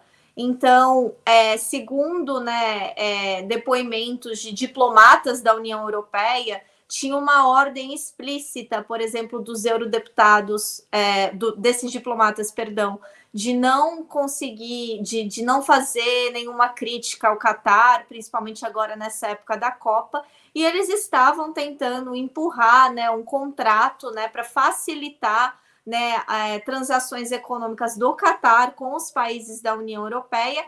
E não só isso, também o que eu achei interessante que seria né, a entrada né, do Catar no espaço Schengen, né, que é um espaço que dá, por exemplo, assim, o Brasil é um país que faz parte do espaço Schengen, então você pode entrar em países europeus sem precisar de um visto prévio para fazer né, seu turismo né? Você tem uma facilitação nisso. Então, por exemplo, se assim, você vai para um país da União Europeia, você não precisa ir na embaixada pedir um visto antes para você fazer a sua viagem turística. Não estou dizendo morar nem trabalhar, mas assim, para fazer uma viagem turística você não precisa.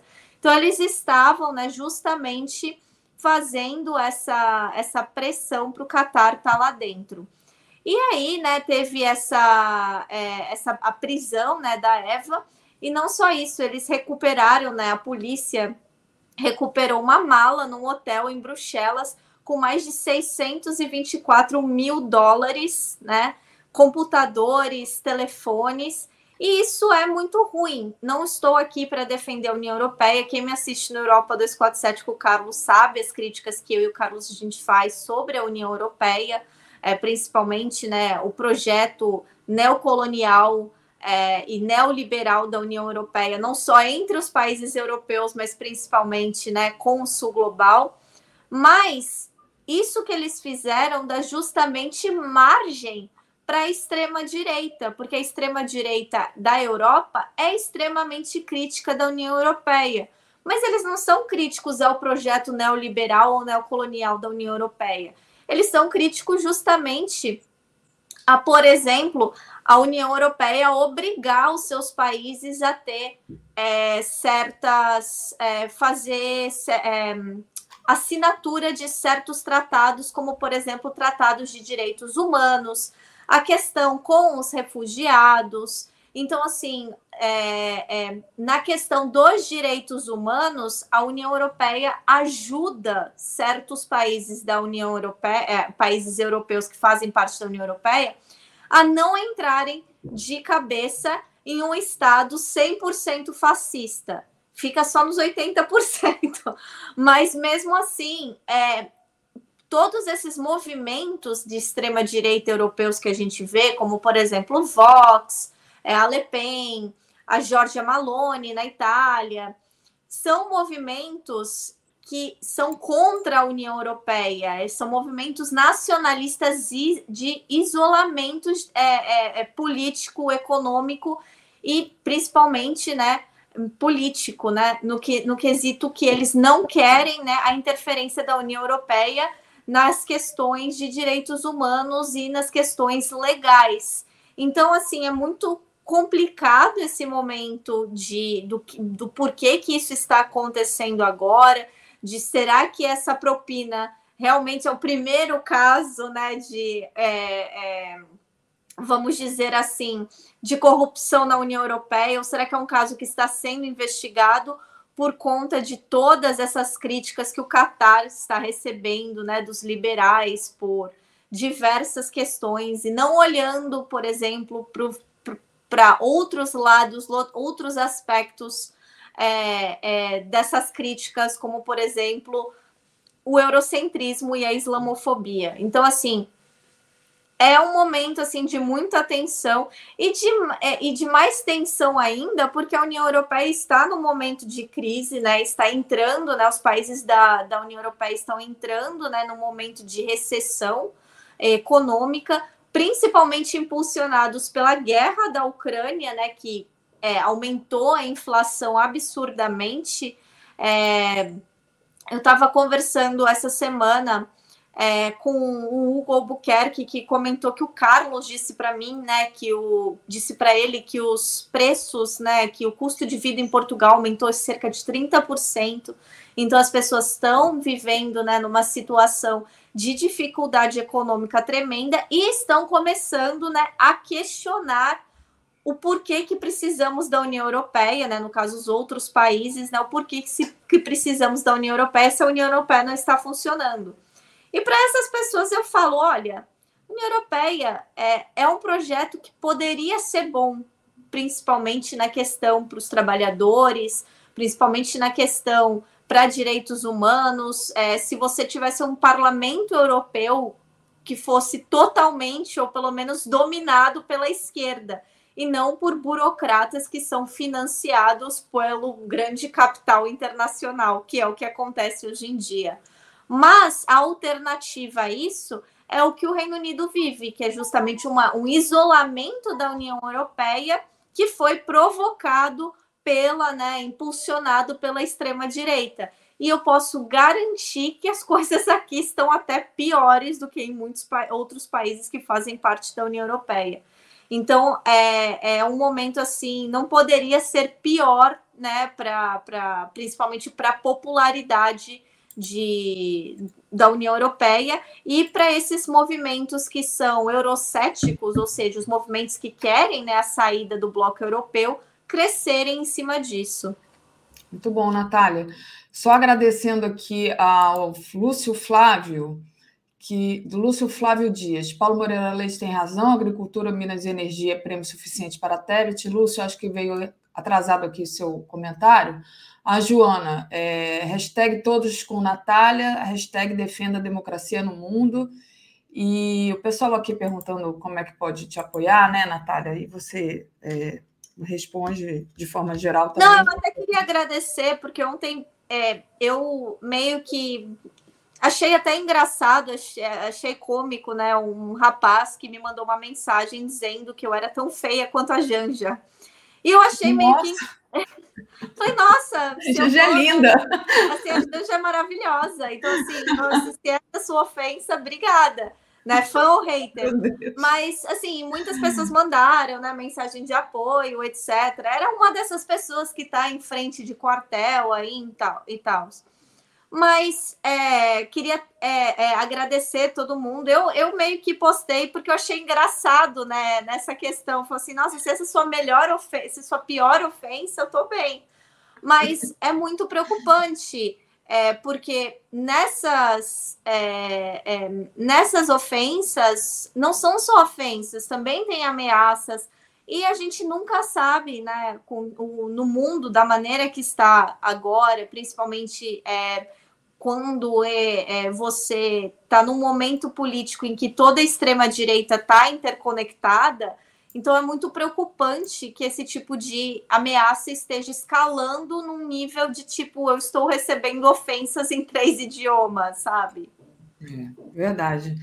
Natália, eu já estou aqui com o David nos bastidores, e então ficou faltando da gente falar de, um, de uma pauta. Se você quiser falar bem rapidinho, acho que, que dá para falar aí rapidinho. Então, é, tem até ligação com essas críticas que as pessoas muitas vezes fazem a países que um dia foram né, colônia é, da Europa, e hoje em dia a Europa né, bate na cara desses países dizendo que eles é, são atrasados, que eles não respeitam os direitos humanos. Barbados está é, considerando, né? Eles estão começando a fazer um caso legal para extinguir uma lei que foi imposta a Barbados justamente pelo, pelo colonialismo britânico, que é a lei contra né, relacionamento homoafetivo, que em Barbados ainda é ilegal é, apesar dessa lei não ser muito é, executada na prática, coloca, obviamente, a comunidade LGBTQIA, em uma posição de vulnerabilidade e de marginalização. Então, Barbados está dizendo que, além de isso e marginalizar toda, né, todo um grupo de pessoas que não está fazendo nada de errado, isso também é mais uma maneira deles rejeitarem toda essa herança maldita do colonialismo. E aí a gente lembra né, de diversos países no mundo, ou de diversos povos no mundo, que aceitavam né, relacionamentos homoafetivos e que, após a colonização europeia, começaram né, a criminalizar e tiveram um primeiro contato com a homofobia, que acabou, infelizmente, enraizada nesses povos. Então, Barbados é, está liderando né, é, uma mudança né, depois de virar república, depois de começar todo um processo de reparações históricas pela escravidão e colonização contra o Reino Unido, agora está querendo começar a abolir essas leis ultrapassadas que também são uma herança maldita do colonialismo. Perfeito, Natália. Queria te agradecer. Você volta às 10, né, com veias abertas. Continuando, né? Semana passada falei do Peru, vamos continuar a situação no Peru muito tensa. E só para trazer uma notícia aqui antes, né? O número de mortos nos protestos aumentou para 21 pessoas. Então a situação lá está gravíssima. E vamos lembrar que a maioria dessas pessoas que está sendo né, assassinada pela polícia peruana são indígenas. Então, 10 horas da manhã, eu e o querido Lucas Rocha, aqui também companheiro latino-americanista, estaremos ao vivo aqui falando sobre a difícil situação do Peru. Certo. Obrigada, Natália. Boa continuação aí. Valeu. Gente, vou trazer aqui David Bacelar. Bom dia, David. Tudo bem? Bem, bom dia, Daphne. Bom dia a todas e todos que estão conosco aqui no Bom Dia 247. Tudo bem, Daphne? Estou em Feira de Santana, na Bahia, em casa, finalmente. Maravilha, David que está sempre aí viajando na luta, né? Você teve em Brasília, tem muita notícia de Brasília para você comentar. Só dando bom dia aqui para o Carlos Alberto Caos. Então, bom dia, Carlos Alberto, para você também.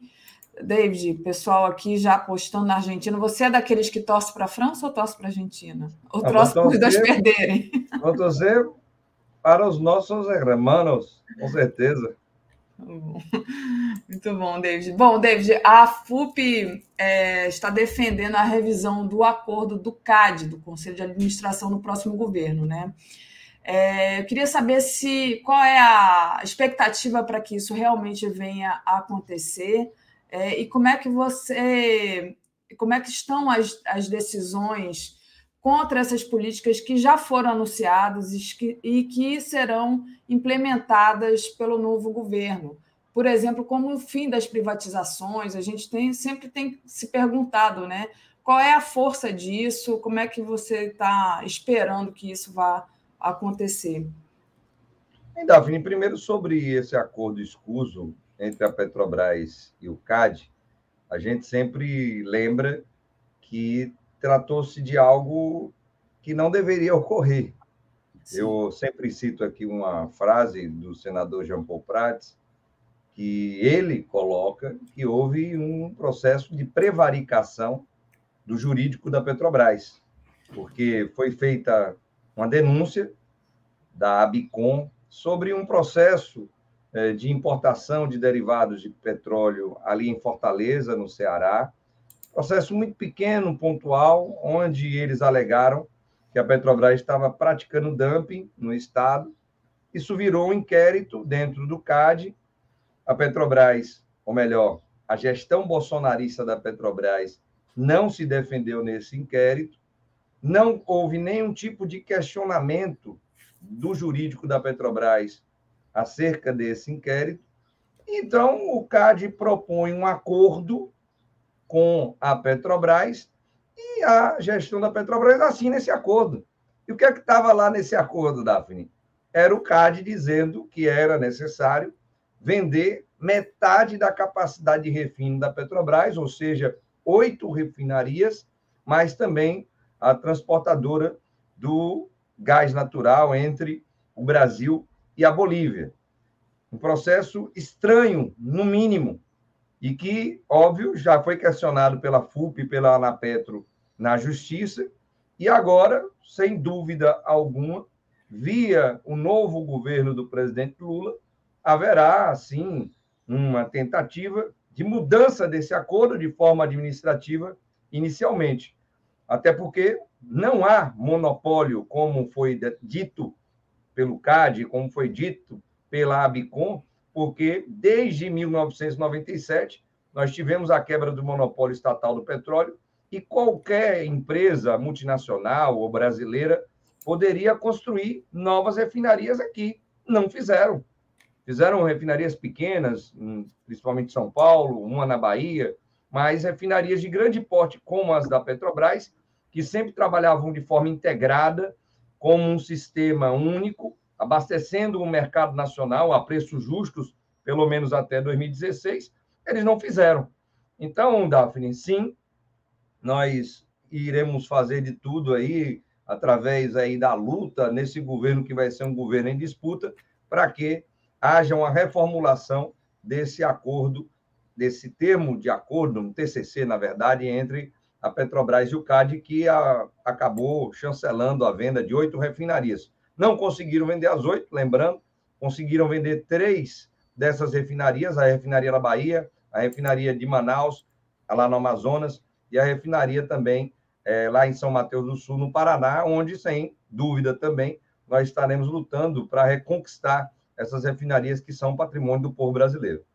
Perfeito. David, você teve é, trabalhando no, no, grupo de transição, né, fazendo aquele diagnóstico para saber, mas a gente já sabe né, que o Brasil foi completamente destruído. Né?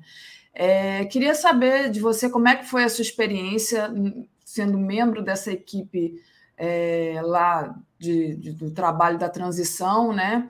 E qual é o diagnóstico finalmente que vocês fizeram, né? É, queria que você falasse um pouco dessa, dessa sua participação no grupo de transição que acabou, foi encerrado no dia 13, né? Essa semana.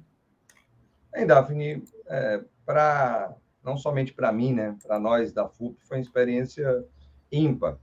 Lembrando que quem estava ali na representação da categoria petroleira não era o David, era a Federação Única dos Petroleiros e Petroleiras, devido a todo o seu histórico de luta, de resistência ao longo de toda a sua existência e principalmente nesses últimos períodos, estamos falando aí desde a luta contra o golpe da contra a companheira Dilma Rousseff e contra o povo brasileiro, até a prisão do Lula, a vigília em Curitiba, a soltura do Lula, o acompanhamento do presidente quando ele teve o resgate de seus direitos políticos, ou seja, a FUP, a categoria petroleira, sempre esteve presente nessas lutas e houve então um reconhecimento por parte do nosso queridíssimo presidente Lula para nós estarmos dando a nossa contribuição no grupo temático de Minas Energia na sua equipe de transição.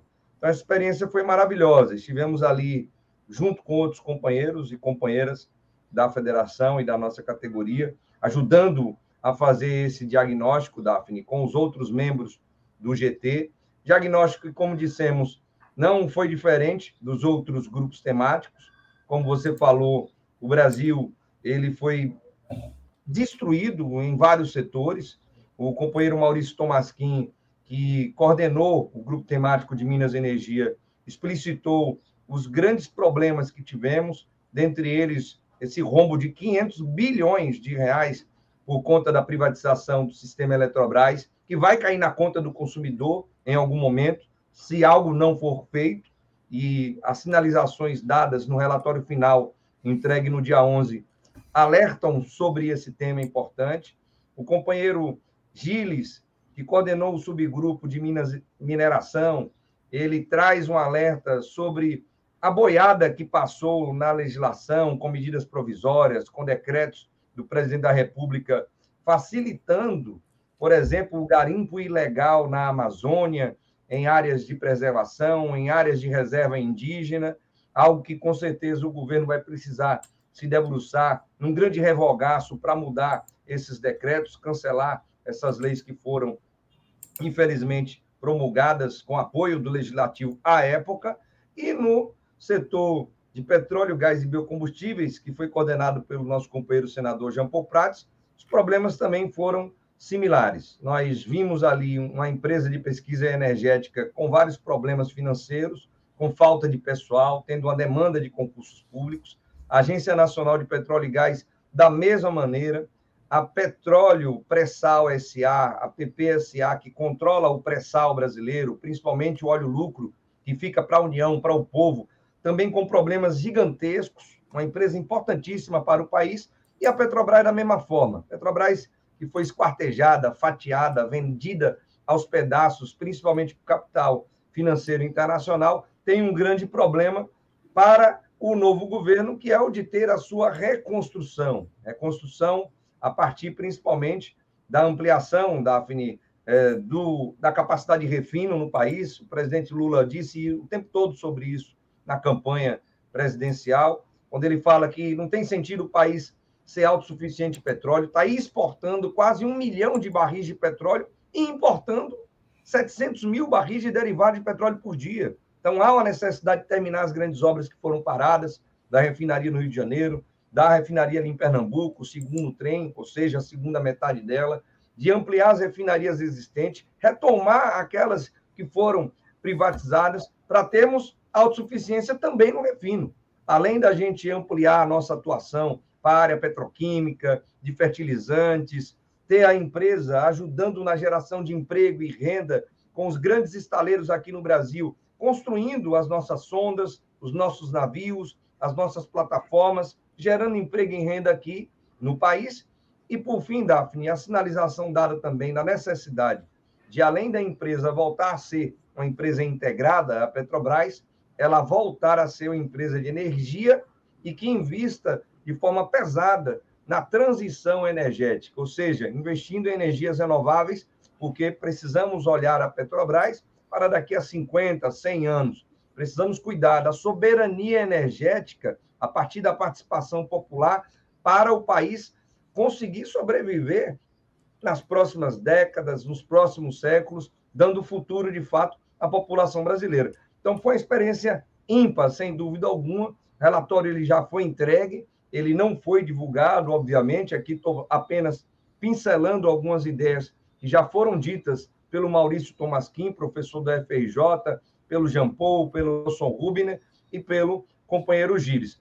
Então, Daphne, fechamos esse ciclo. Agora continuamos nas conversas, né, a partir das consultas que principalmente o presidente Lula tem feito, a presidenta Gleisi, o nosso companheiro Luiz Mercadante, o vice-presidente Geraldo Alckmin, para ajudar ainda nesse processo de retomada do poder através de um governo popular democrático e desenvolvimentista. Muito bom. Tem dois, dois superchats aqui para você responder, David. Um é do Gilberto Cruvinel. David, corremos o risco de ter um presidente da Petrobras que tente passar pano nas privatarias feitas no passado, esquecer o que foi feito? E uma outra pergunta do Jairo Costa. David, o Estrela presidirá a Petrobras? Eu acho que o Jairo está perguntando isso porque essa semana saiu uma, uma afirmação, né? Do diretor da Associação dos Engenheiros da Petrobras defendendo o Guilherme Estrela no comando. Então, passo para você responder a questão do Gilberto e do Jairo. Bem, Daphne, um abraço aí para o Gilberto e para o Jairo. E no caso, Gilberto, sem dúvida alguma, não tem como passar pano, porque os problemas que foram causados pelas várias privatizações no sistema Petrobras para a própria companhia, eles são é, avassaladores, estão sinalizados é, no relatório entregue pelo GT de Minas Energia. A política de desinvestimentos é um eufemismo para a privatização dos ativos da Petrobras, ela foi nefasta. Aqui já demos vários exemplos. Na Bahia, temos os combustíveis mais caros do Brasil por conta da privatização da refinaria Andulfo Alves. Os gasodutos que foram construídos pela Petrobras e vendidos por 36 bilhões de reais durante esses sete anos da privatização dos gasodutos, a Petrobras já pagou de aluguel tudo isso que recebeu, ou seja, já pagou 36 bilhões de reais e agora vai ter um prejuízo no seu caixa por conta desse dispêndio de recursos para utilizar o gasoduto que ela construiu para transportar o seu próprio gás natural. Então, sem dúvida alguma, o próximo presidente da Petrobras, o próximo ministro de Minas e Energia, o nosso presidente Luiz Inácio Lula da Silva, que falou sobre esse tema várias e várias vezes na sua campanha, vai sim se debruçar sobre esse tema sensível, um tema que de fato ele traz uma série de questionamentos, principalmente do famoso Deus mercado, essa entidade quase demoníaca que ninguém vê, ninguém sabe, mas o Brasil a todo ponto, a todo custo, sem trazer os investimentos que o país sempre precisou e precisa. E sobre a presidência da Petrobras, é, meu companheiro Jairo, nós ficamos aqui tranquilos, tranquilos, porque esse grande companheiro de 77 anos de idade, esse grande companheiro que foi eleito pela terceira vez presidente da República, que tem uma história comparada com a do Mandela, com a do Gandhi, com uma das maiores lideranças populares do mundo, ele terá sabedoria suficiente para indicar o melhor presidente da Petrobras para esse contexto diferente que nós estamos vivenciando hoje. Com certeza, a partir da indicação do Lula, ele terá o apoio da categoria petroleira, terá o apoio da sociedade brasileira para conseguir conduzir essa, que é a maior e mais importante empresa estatal, empresa do nosso país. Falando nisso, né, David, só para encerrar uma lembrança aqui, você que esteve lá presente na diplomação do, do presidente Lula. Então, já passo para você se despedir aqui do pessoal e contar aí rapidamente qual foi a emoção de estar lá na posse do, na posse, não, na posse ainda vai ser, na diplomação do presidente Lula. Bem, Daphne, é, foi emocionante. E quando o presidente Lula, por mais uma vez, né, se emocionou no início do seu discurso, ao lembrar né, que ele, que não tem um diploma de nível superior e que foi considerado analfabeto, burro, cabeçudo, nordestino, Paraíba e por aí vai, e que recebe pela terceira vez o diploma de presidente da República, depois de ter recebido mais de 55 é, títulos de doutor honoris causa pelo mundo, pelas grandes universidades do planeta, não só daqui do Brasil, aquilo emocionou não somente a mim, obviamente, mas toda a plateia que ali estava e as pessoas que estavam assistindo aquela transmissão. Foi uma, uma, uma, uma cerimônia, uma solenidade extremamente emocionante, é, e sem dúvida nós teremos mais uma vez isso acontecendo no dia primeiro. E mais uma vez a gente incentiva aqui o companheiro a companheira que quer ir para a posse em Brasília, que vá. Se você tem condições de ir de carro, de ônibus, de avião, vá, se vire nos 30, que vai ter lugar lá para você ficar, sem dúvida alguma. Se você não tem condição de estar tá aí custeando a sua passagem, o seu deslocamento, procura os nossos sindicatos que estão aí espalhados pelo Brasil, procura a CUT, a Central Única dos Trabalhadores e Trabalhadoras, porque várias caravanas estão sendo organizadas e você poderá, sim, estar lá no meio dessas 200, 300 mil pessoas nessa posse que vai ser, Daphne, o primeiro grande ato de rua e de massa popular já no governo Lula. Vamos iniciar, sem dúvida alguma, entregando a faixa de presidente ao nosso querido presidente Luiz Inácio Lula da Silva. Um beijo no coração de cada um e cada uma. Um beijo aqui para a Tereza Cruvinel, que está aqui entrando conosco, aos companheiros e companheiras. Aproveito, então, para desejar um bom final de semana a todos e todos. Sextou mais uma vez, Daphne, a gente vai comemorar de novo essa vitória do nosso presidente nessa sexta-feira à noite. Um forte abraço. Bom, obrigada, Deide. Um abraço. Comentário de Tereza Cruvinel. Oi, Tereza, bom dia. Bom dia, Daphne. Bom dia, comunidade 247. Desde já aqui levantando o astral na sexta-feira. Vamos lá. Essa última parte aqui do Bom Dia com Tereza. Bom, Tereza, notícias quentes aí em Brasília está pegando fogo, como sempre, né? A semana está terminando com, com essas decisões importantes que a gente aguardava sendo adiadas, né? o STF vai concluir o julgamento do orçamento secreto só na segunda. E a Câmara votará a PEC da transição na terça, né? É, queria saber como é que estão as negociações, se há sinais de um acordo por aí pelo ar. É, a questão das emendas do relator, né? Se elas vão é, continuar havendo, é, se vão ser modificadas, se vai haver mais regras, como é que vai ficar essa questão que você costumava dizer que tinham que ser chamadas de realmente emendas de relator. Passo para você. Então, tudo ficou adiado, né? É, com essa, com o início do julgamento do, emendas de relator chamado orçamento secreto, o, Congresso entrou em polvorosa, né? É, eu já expliquei mais de uma vez que emendas de relator sempre existiram, o problema é que passaram a ser usadas num volume muito grande pelo governo Bolsonaro para premiar, sem identificar quem, por isso o apelido de secreto, os autores das emendas, quem é que está botando dinheiro em qual município, mas não aparece o nome, fica tudo em nome do relator. Né? Então, essa esse, esse julgamento começou com a ministra Rosa declarando que o, esse tipo de emenda é inconstitucional e que esse, esse, essa sistemática deve acabar. Né? Ah, bom, polvorosa no Congresso, né? porque os deputados da atual base, base governista, é, centrão, partidos de direita, partidos mais conservadores, já estão viciados nesse digamos, nessa fonte de poder. Né? Eles se elegeram, por que, que o Congresso voltou né, muito conservador? Porque essas pessoas desse bloco é, que se compôs com Bolsonaro, eles, eles tiveram muitos recursos para distribuir lá nos seus municípios, né, agradar os eleitores, agradar os prefeitos, agradar as, as chamadas bases, e aí se elegeram, levaram vantagem sobre candidatos progressistas, né, por exemplo.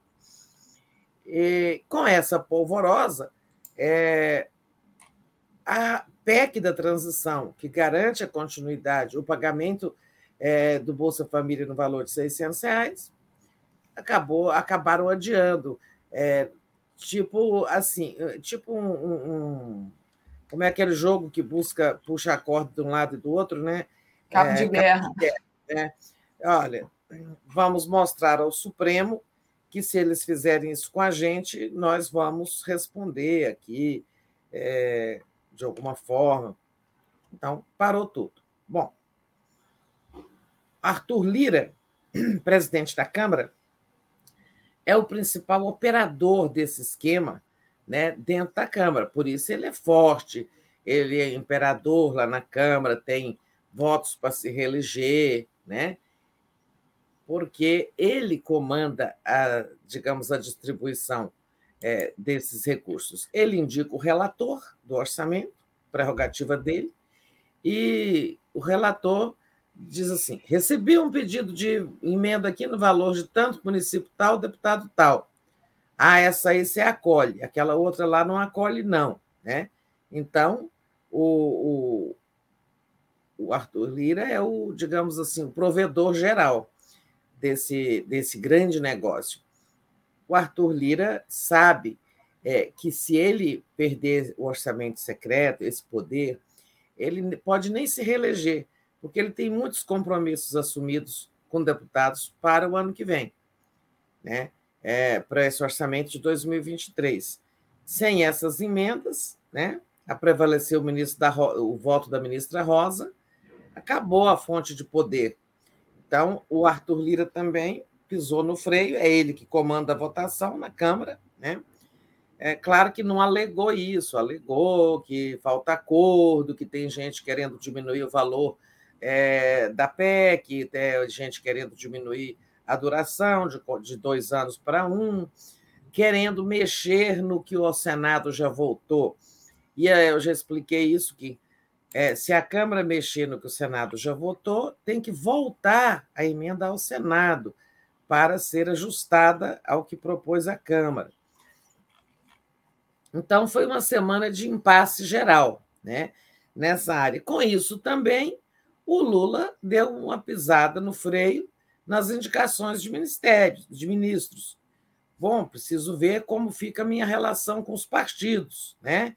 É, preciso agora avaliar. Então, o Lula também ficou ali mais contido. Coincidiu que ele teve que ir a São Paulo, teve, está voltando para Brasília hoje, teve o encontro lá, o café da manhã, de que ele participa todos os anos com os catadores. Então, uma semana de muito impasse. Agora, o que está acontecendo? O que, que vai acontecer? Ontem teve o julgamento, a retomada do julgamento.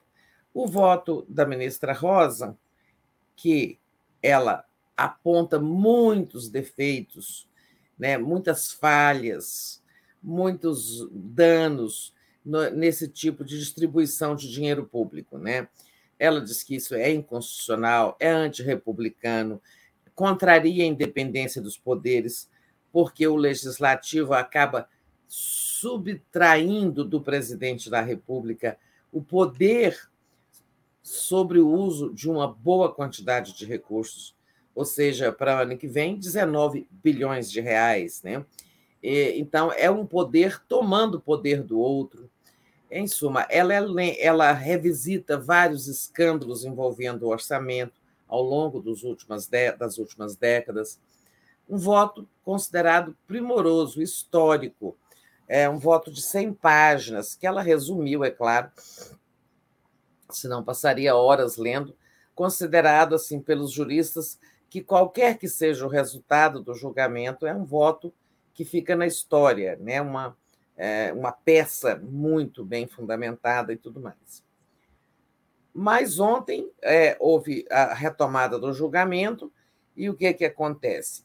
Aqueles dois ministros que votam primeiro, porque são os mais novos na casa, o, o André Mendonça e o Cássio Nunes, os, aqueles dois ministros indicados pelo Bolsonaro, eles apresentaram um voto dizendo que realmente há problemas, mas não consideram inconstitucional, divergiram da ministra, na, é, não consideram necessário obstar, palavra dela, é, a existência dessas emendas. Então, dizendo que as emendas, é, a emenda de relator RP9 pode continuar existindo, desde que sejam atendidos alguns critérios, como transparência e impessoalidade. O que é impessoalidade? É exatamente aquilo que o, o, o, presidente da Câmara diz: essa emenda aí aprova, essa aqui não. Ou seja, por critérios pessoais e não republicanos. Né? E a falta de transparência, porque não são publicadas.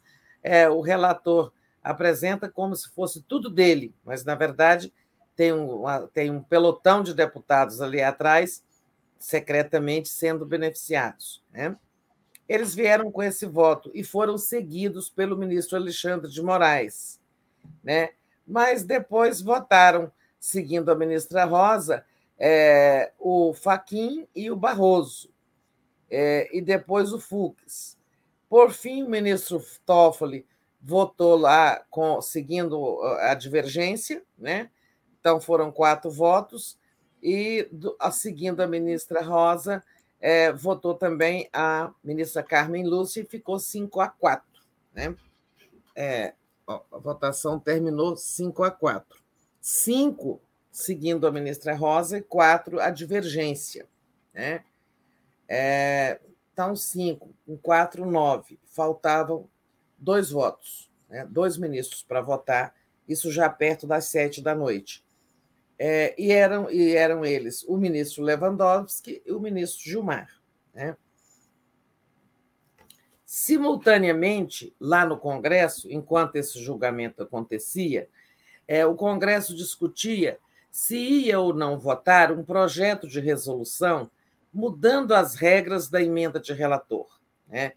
É, criando critérios de transparência, criando uma forma de distribuir os recursos proporcionalmente às bancadas, ou seja, todos os partidos passam a ter direito, é, reservando também. Eles inventaram uma fórmula lá que eu achei até inteligente. 75% dos recursos ficam para as bancadas, não, 80% ficam para as bancadas de forma proporcional. Ou seja, bancada maior leva mais, faz-se lá a regra de três e se acha né, o valor de cada bancada. Então, tantos milhões aqui para o partido tal, tantos para o partido X, Y, Z. 7,5% para os membros da mesa distribuir, 5% para a comissão de orçamento. E uma regra também de que 50, metade desse valor da emenda de relator, metade tem que ser distribuída para saúde, tem que ser em projetos de saúde.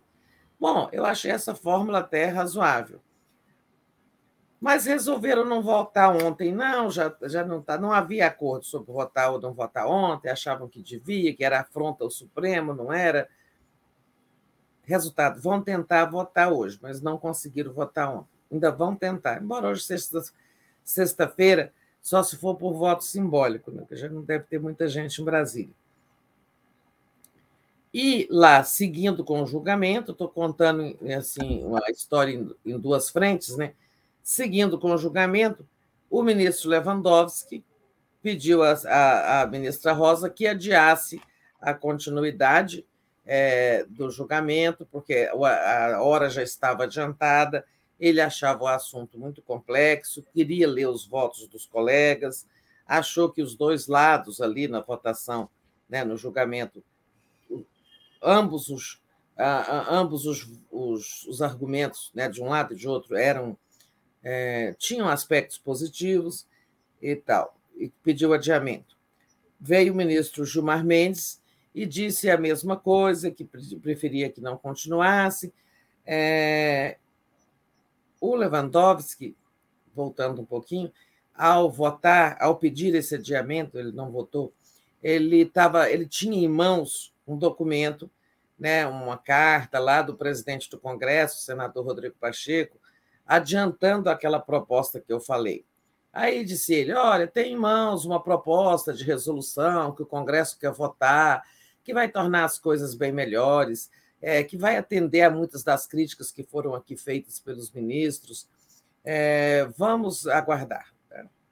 E o Gilmar veio e fez um discurso muito na linha seguinte: esse assunto é muito complexo, ele envolve a governabilidade, ele envolve a, a nossa democracia no ponto em que ela está. É preciso ter cuidado. É, vamos recordar que, embora tenhamos 35 anos de democracia e que ela vem resistindo, mas já tivemos dois impeachments. Os impeachments acontecem quando o presidente perde sustentação parlamentar. Isso aqui, esse, essa relação é, com o orçamento envolve o apoio ao governo. Ele não chegou a dizer textualmente, mas quase disse: vem aí um novo governo que precisará de ter governabilidade, apoio parlamentar. Então vamos com cuidado, né? E com isso o julgamento foi adiado para segunda-feira. Né? O que, é que eu acho que vai acontecer? Eu acho que esses dois ministros que aí que é, nas mãos deles né, no, do voto deles dependeria o resultado. Né? É, 5 a 4. Se um deles votasse com a Rosa, estava liquidado. Né? Já era maioria para enterrar o orçamento secreto. Mas os dois preferiram não votar com um lado nem outro, e eu acho que isso é um sinal de um entendimento né, nas, nos bastidores para que é, a emenda de relator sobreviva, mas o Congresso aprove uma resolução botando ordem na casa, né? botando transparência, colocando uma forma de divisão dos recursos que não seja um prêmio só para quem votar com o governo. Né? É, então, eu acho que é isso que vai acontecer segunda-feira. Talvez é, hoje mesmo o Congresso consiga votar esse projeto de resolução. Aí, na segunda, os ministros dizem: olha, diante da resolução que já foi aprovada pelo Congresso, eu voto pela continuidade, não vou seguir a ministra Rosa. Né? Vão derrotar a presidente do Supremo. Mas eu acho que é isso que vai acontecer. É, não é proibido derrotar o presidente da casa, isso já aconteceu muitas vezes. Né? Na, na votação, os ministros são iguais. É, cada voto tem o seu. vale a mesma coisa que o outro. É, é isso que vai acontecer, eu acho. Né? E aí, semana que vem, última semana antes do Natal, é, eu acho que acontece isso. O Supremo decide lá, é, o, o relato, as emendas de relator permanecem, porém é, vão ter que fazer ali ajustes rápidos. O orçamento, é, a PEC é votada e o orçamento é votado. Acho que todo esse transtorno vai terminar bem semana que vem. Acho que teremos a aprovação da PEC, na terça teremos a aprovação do orçamento é, e teremos, acho que, a conclusão do Ministério do Lula. Muito bom, Tereza. Tereza, a gente daqui a pouquinho vai falar sobre a PEC, mas eu queria trazer aqui os comentários dos nossos internautas e pedir para o pessoal deixar o like e compartilhar essa live. Ah, o Daniel Miag diz: Tere, me emocionei em ver como você é tão querida quando a Tuxo mostrou o vídeo no dia da diplomação do Lula e as pessoas fora te abraçando pedindo selfie. E Reginaldo Furli diz: Bom dia. Ontem perguntei sobre o Ministério do Trabalho e fiquei sem resposta. Ouço falar de várias pastas e nada sobre o Ministério do Trabalho. Não, só interrompendo, ele não ouviu. Nós falamos que é... era o Marinho né? Exato. É, ele pergunta se vai se extinguir ou será fortalecido. A Tereza respondeu ontem, a gente respondeu sim. Acho que ele talvez tenha saído da live, não sei. Mas, Tereza, e aí vamos é, continuar, né? É, essa questão da votação da PEC na Câmara, né? As exigências do Arthur Lira estão salgadas, digamos assim, está saindo muito caro, né? E é, tem uma corrente aí, um, os petistas, é, tem alguns petistas querendo desistir dessa negociação com o Lira, né? Muito, muita levantou-se ainda aquela outra opção que o Calheiros tinha dado logo no começo dessa conversa, né? Como é que está essa, essa questão da PEC? Então, a PEC são, né, ela enfrenta, enfrentou muitos problemas na última hora. A PEC da transição, que a direita chama PEC da gastança, mas que, na verdade, é a PEC da justiça social, é a PEC do Bolsa Família, né? que garante o Bolsa Família de 600 reais. Ela enfrentando muito, muitos problemas. Depois de aprovada no Senado, até com muita rapidez, com alguns ajustes, uma, uma, uma redução de valor e a redução do prazo de quatro para dois anos, passou no Senado. Lá na Câmara, um problema foi esse né, decorrente, digamos, a repercussão da, da, do julgamento do Supremo sobre orçamento secreto. Isso fez, deixou os partidos assim em suspenso, né? Puxa, eu, eu não vou entregar essa, essa mercadoria tão preciosa que é essa PEC com o Supremo ameaçando cortar nossa mesada, né? Esse foi um problema que eu já expliquei. Agora, o outro problema é que o Arthur Lira é, vinha, vem fazendo muitas exigências ao novo governo. É, ele quer é, contrapartidas né, de participação que acham muito salgadas, como disse você. Por exemplo, ele, ele pediu o Ministério da Saúde, e isso não vai acontecer, não vai ser entregue o Ministério da Saúde para nenhum partido, é, ele vai ser resolvido de forma técnica, né? E nós ainda não está anunciada, mas nós todos sabemos é, que, que a. Eu quero responder essa pergunta aí, se Renan estava certo, tá? Depois. É, nós sabemos que a Nízia Trindade, grande autoridade sanitarista, presidente da é, Fundação Oswaldo Cruz, Fiocruz, é que vai ser ministra da Saúde. Então, nem pensar, Arthur Lira, ah, quer também a Codevasf, ou então o Ministério do Desenvolvimento Regional. Em suma, aquilo que a gente sabe, ele tá, o toma lá da cá. Olha, eu vou ajudar a aprovar essa PEC para vocês, mas eu quero participar desse governo aí, né? indicar algumas pessoas. Né? E estava começando a ficar salgado. As pessoas, alguns. Por que, que o Zé Guimarães disse ontem? Se não votar hoje, não vota mais. Mas é, eu acho que, no fim, o governo ainda vai optar pela PEC. É, parece que tudo está convergindo para o entendimento para se votar na terça-feira com essa decisão salomônica que eu acho que vai sair lá do Supremo na segunda. Né? É, a pessoa pergunta: então, se, se o governo diz, o novo governo desistisse da PEC, o que, que ele faria? Como o Lula faria para honrar é, a sua promessa de um Bolsa Família de 600 reais? É, ele poderia recuar para aquela proposta de um crédito extraordinário, né? uma medida provisória abrindo um crédito extraordinário. É, é um pedido para um gasto extra fora do teto, dentro do teto, né? desculpa, dentro do teto.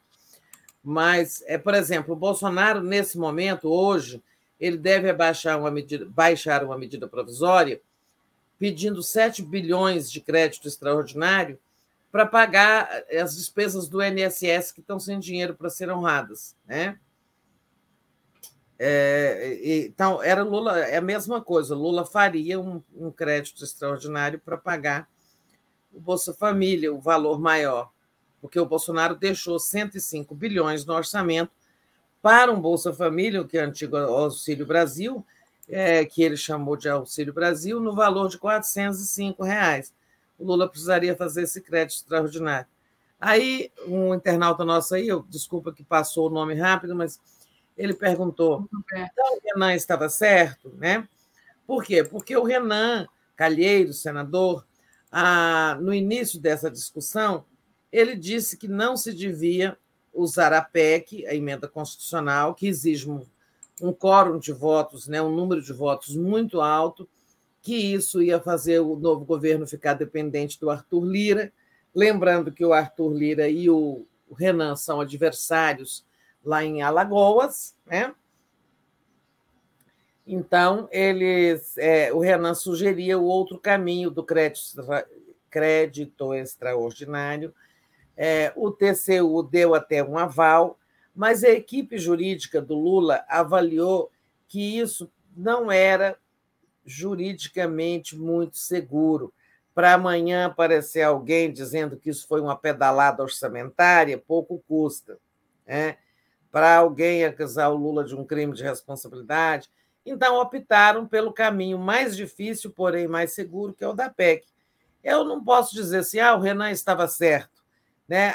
O caminho que ele apontou era mais fácil do ponto de vista parlamentar, mas ele também tinha, segundo as avaliações jurídicas, ele, trazia, ele era menos seguro. Então, não vou dizer quem estava certo, sabe? Porque.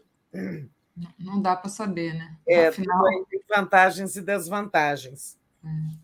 Tereza, e então foi o Gilberto que tinha feito essa pergunta sobre o Renan. É, queria agradecer a, é, a Nazaré, que enviou aqui também um, um, apoio, e o Daniel Miagri, que pergunta: orçamento secreto é permanente ou só para 2023? Não, as emendas de relator, eu acho muito bom assim essas perguntas, porque quanto mais as pessoas souberem sobre orçamento, melhor. Orçamento é a coisa mais sagrada de uma república. É como a gente distribui né? É como se gasta o dinheiro arrecadado das pessoas através dos impostos. Acho muito boa a pergunta. É o seguinte, ó, eu vou dar uma, até uma história, uma, uma aulinha rápida de história. A ditadura, a, a Constituição de 46 permitia que o Congresso participasse da distribuição do, de alguma forma através de emendas da distribuição do dinheiro, né? Aí veio a ditadura e passou a fazer um orçamento chamado centralizado. Ou seja, só o governo que podia distribuir o dinheiro. planejar ministério tal, obra tal, Transamazônica, Ponte Rio de Niterói, né? aquelas coisas todas. O Congresso não podia apitar no orçamento. Tá? Veio a redemocratização e voltou-se ao direito de os congressistas terem, eles que também são eleitos pelo povo, terem uma participação bem menor, mas terem uma participação na distribuição do bolo do dinheiro da República. Né? Então surgiram as emendas individuais, as emendas de bancada, bancada do Estado, né? e as emendas das comissões, comissões temáticas, educação, saúde, etc. Todos tinham um valor, né? Era anualmente é fixado um valor. A emenda de relator é 25 milhões. Então, cada a emenda de relator, a emenda individual, cada deputado ou senador pode colocar emendas até nesse valor. É, a coletiva, a de bancada, seja, as bancadas se reuniam, também tinha um valor. Bancada de Minas Gerais, reunião, 53 deputados lá reunidos para distribuir é, em quais obras, em quais projetos vamos colocar o nosso dinheiro destinado à bancada de Minas Gerais. Estou fazendo aqui exemplos. E as, banca... e as comissões também. Isso funcionou durante muitos anos, né? mas funcionava capengamente, porque o governo podia executar ou não aquela emenda individual ou de ou de bancada ou, ou de comissão. Então, os governos muitas vezes não liberavam. O congressista punha e ficava lá. Quando começou a briga do Congresso com a Dilma, é, o, o, o Cunha, Cunha é, tornou impositivas as execuções das emendas é, individuais e de bancada e coletivas. Né? A emenda de. É, então, era sempre obrigatório liberar. Né? Isso já foi um avanço sobre o poder da presidenta de então. Ela passou obrigada a uma conquista de poder pelo Congresso. Né? A emenda de relator. O relator do orçamento é uma figura importante. Todo ano tem que votar o orçamento do ano seguinte. Ele é o que reúne ali as, a, ele pega a proposta enviada pelo governo em 31 de agosto de cada ano, ele examina, acolhe propostas de modificações, né, de, de alterações de dinheiro para lá e para cá. É, em suma, o Congresso pode fazer mudanças. Na ditadura, é, o Congresso não podia nem mudar uma vírgula do orçamento proposto pelo governo de plantão. Então, o relator é uma figura muito importante e ele também examina as emendas propostas por deputados, comissões e, e bancadas. Ele sempre dispôs de uma emenda, uma rubrica, porque tem a RP2, RP4, cada tipo de emenda tem lá um RP. É, então, a RP9 sempre foi emenda de relator. Ele sempre dispôs de um valor, né? um valor que não era assim astronômico como hoje, para fazer ajustes na, na lei final, na, na lei orçamentária final, é, no texto final que vai ao plenário. Né? Então, na última hora se descobre: olha, o governo esqueceu de botar dinheiro é, para a farmácia popular. Ah, tira aqui da emenda de, da, da RP9, põe ali. Esse dinheiro aqui está muito pouco para esse programa aqui de merenda escolar, bota aqui, tira um... Entende? Ele fazia ajustes. Era um dinheiro é, era um, um, recurso bem menor e tal. Em 2019, o, o, o, o, com a posse do Bolsonaro, que não tinha partido, que não tinha base parlamentar, né? ele prometia governar sem os partidos. Em algum momento, ele tem que se haver com o Congresso. E em 2019 se inventa uma forma de eh, manter a RP9, usar a RP9 para se botar muito dinheiro em nome do relator e o relator distribuir isso com os, os que se dispunham a apoiar o Bolsonaro, mas de uma forma não revelada, né? não revelando os nomes dos que propuseram tanto dinheiro para tal. Então, o relator fazia como se fosse antes, como se ele estivesse fazendo ajustes na, na, na prática anterior. Aí ele põe lá, ponte no município tal, sobre o rio tal, é, tantos milhões. É como se fosse dele, mas aquela emenda tem um dono. E lá na base, lá no município tal, onde fica o rio tal, é, os eleitores são informados. Deputado tal conseguiu para a gente 10 milhões para fazer a ponte. Né? É, e com isso é que o Bolsonaro sobreviveu, aprovou suas matérias, evitou pedido de impeachment, né? furou teto de gasto quantas vezes quis, aprovou quantos absurdos, formando uma base irrigada com o dinheiro da RP9. Né? Eu acho que é, é, era importante saber. Então, assim, a pergunta foi, é, foi: é só no orçamento desse ano? Não. Essa deformação de uma coisa que sempre existiu começou em 2019. E eu acho, eu sempre disse, que achava impossível é, acabar agora com aquilo. Poder conquistado, ninguém devolve depois de conquistado. O Congresso não vai abrir mão mais disso. De ter um NACO grande, RP9 é a emenda de relator. Lá, como eu estava explicando, todas as emendas têm umas siglinhas lá, RP2, RP4. E RP9, é, isso é técnica orçamentária. RP9 é emendas do relator, que eu, como digo, repetindo, sempre existiram, mas era apenas uma técnica de ajuste do orçamento, um dinheiro colocado. Relator, na hora de fechar o orçamento, se estiver faltando dinheiro em tal lugar, você tem aqui uma reserva técnica para fazer correções, preencher lacunas e tal. Sempre existiu. Virou outra coisa, virou um monstro. Mas agora isso não vai acabar.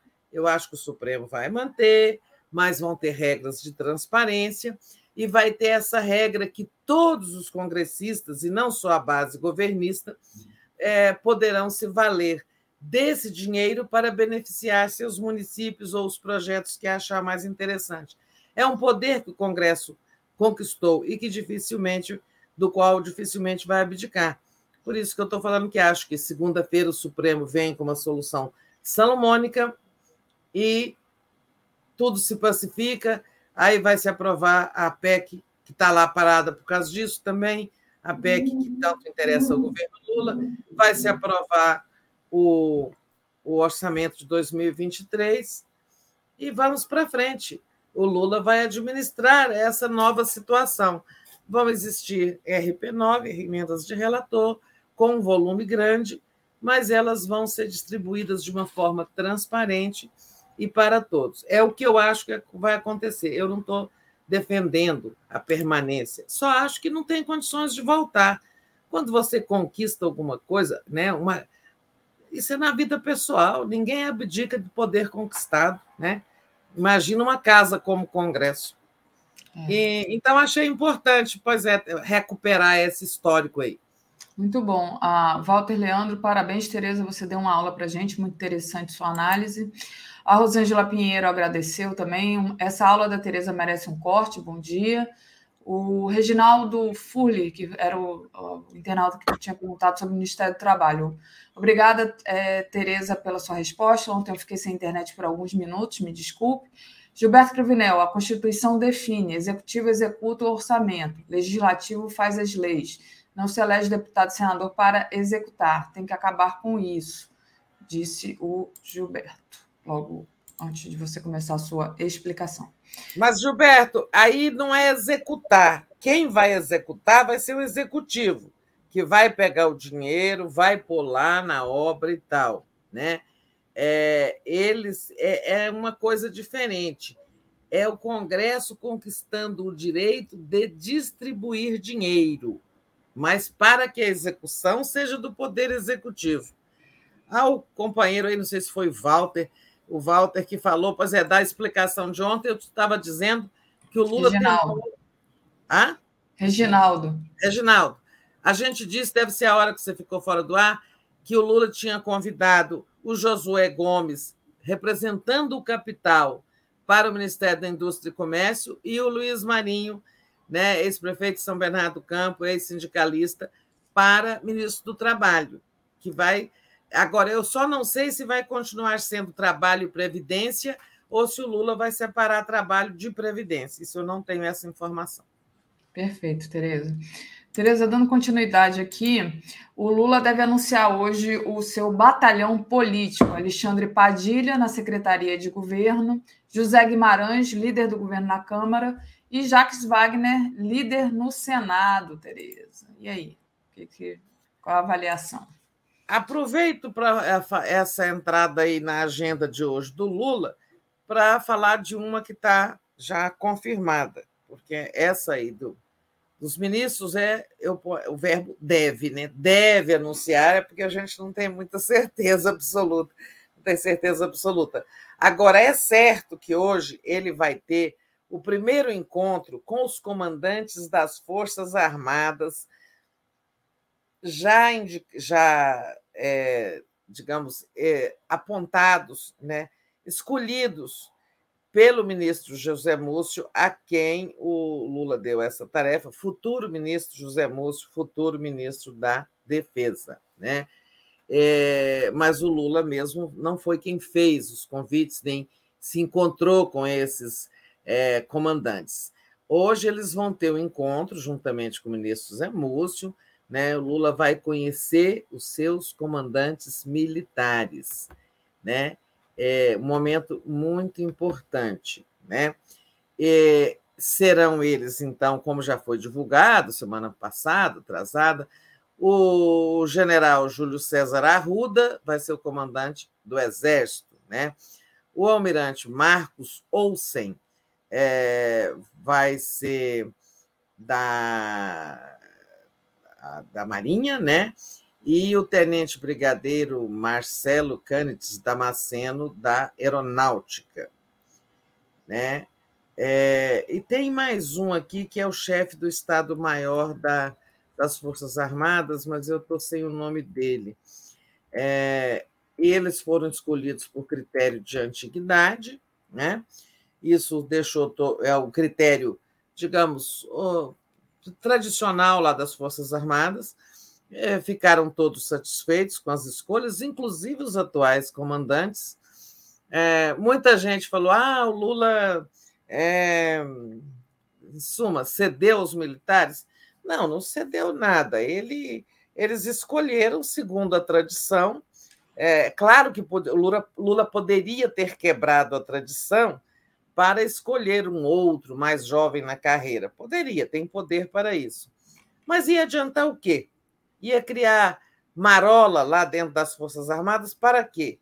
Né? A não ser que fosse alguém assim muito próximo do Lula, sabe? Um jovem general lulista. Isso não existe, né?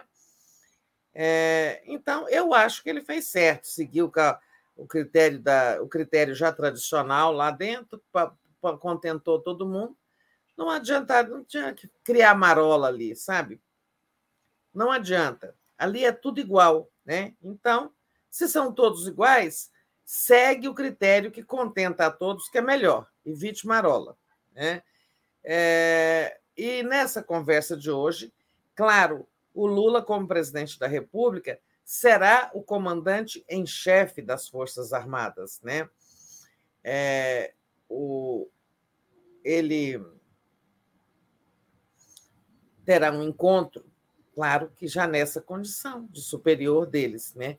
E deixará claro que a partir da sua posse, a sua posse Lula, é, ele não quer, ele quer que os comandantes desarticulem, acabem com esses acampamentos de bolsonaristas golpistas pedindo golpe de Estado, sabe, pedindo anulação de uma eleição que já está homologada, Lula está diplomado. É, Lula quer o fim desses acampamentos golpistas em porta de quartel. E eles já estão, os atuais comandantes, mesmo os atuais leais ao Bolsonaro, lá indicados pelo Bolsonaro, já estão começando a tomar providências nesse sentido, porque depois do dia primeiro isso vai acabar, tá? É, acampamento de porta de quartel é, depõe, inclusive, contra a imagem das Forças Armadas, sabe? São Forças Armadas golpistas, né? antidemocráticas, muito ruim para a imagem delas. É, então, tem essa importante conversa de Lula hoje. é esse encontro. É, teve alguém aí que disse o seguinte: não confie no Zé Múcio, ele pode trazer o Lula. É, eu, pessoalmente, tenho excelente conceito do, deputado, do ministro Zé Múcio. Tá? É, eu acho que ele é uma pessoa muito honrada, mas é respeitada aí a opinião.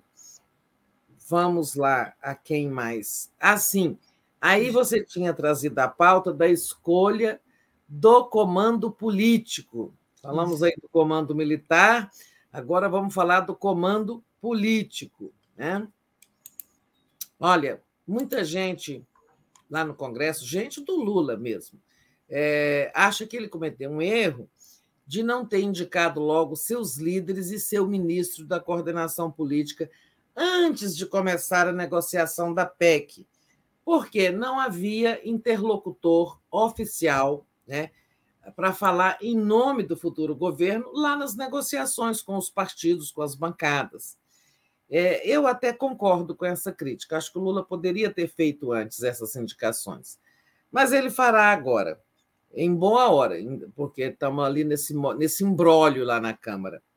Aliás, eu acho que foi isso, esse imbróglio lá, esse risco que a PEC tá, eh, correu, eu acho que não está correndo mais, mas é que fez ele apressar. Ele deve indicar hoje o Alexandre Padilha como secretário de governo, é o cargo que cuida da coordenação política né, no Palácio do Planalto, e indicar o, o senador Jacques Wagner como líder do governo no Senado e o deputado José Guimarães como líder do governo na Câmara. Né?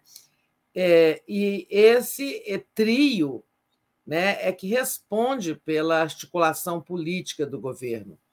Né? É um triângulo, Palácio e as duas casas do Congresso. Né? Então, os nomes são esses, devem ser oficializados. Isso facilitará muito as negociações finais aí da semana que vem, quer dizer, da semana que vem não, porque elas não param no fim de semana. O povo da política continua conversando o tempo todo. É sábado, é domingo, feriado, eles continuam. Mas com essa equipe política indicada, eu acho que as conversas melhoram e que tudo vai terminar bem semana que vem. Que bom que tudo vai terminar bem. A gente está aqui só no sobressalto até dia primeiro. E, é. enfim, vem crítica de tudo quanto é lado, né, Tereza? Tem para todos os gostos. Tem. Mas só trazendo aqui os comentários dos nossos internautas, é, agradecer ao é, Silvio Rodrigues, que diz: coloca o relator como réu se ocorrer desvio, desvios, falando aí das emendas de relator, orçamento secreto. Carlos Alberto Caos foi o que criticou o José Múcio, né? Diz que ele não merece confiança, que pode trair o Lula. Tereza já respondeu. A Maria Cristina diz: milicos golpistas têm que ir para a reserva. E o Gilberto Cruvinel, Tereza, o GT de comunicação fez alguma proposta de como financiar a TV pública, sem dinheiro para valer, não se faz TV de verdade, você sabe.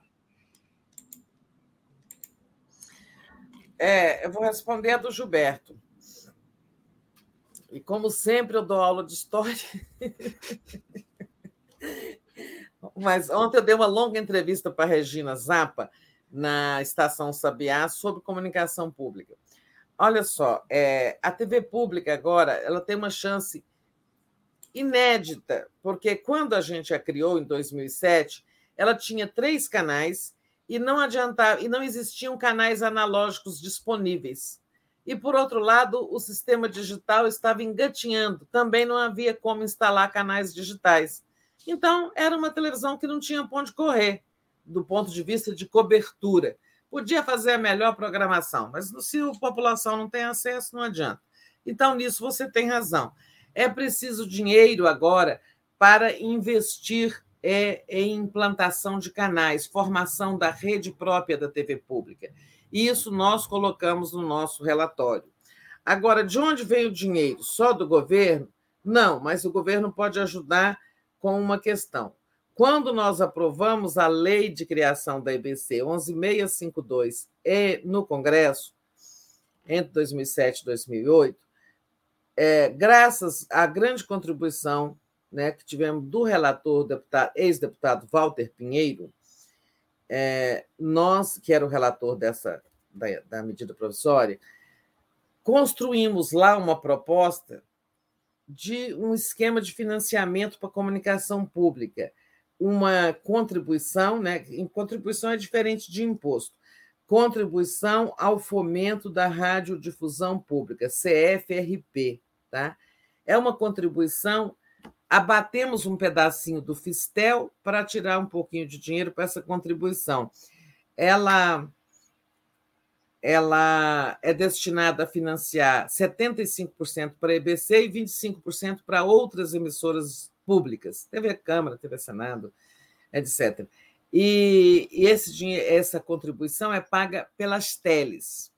Isso ia dar um bom dinheiro é, para a EBC. O que, é que aconteceu? As teles fizeram uma contestação judicial no Supremo de inconstitucionalidade e passaram a depositar esse dinheiro em juízo.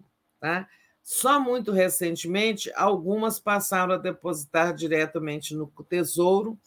Resultado, é, foi se acumulando muito dinheiro lá e o governo não foi repassando para a EBC.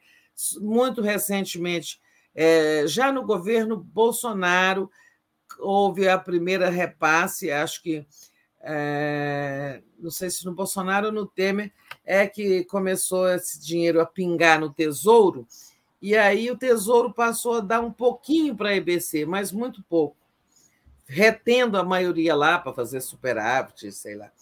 É, o que é, que é a nossa proposta?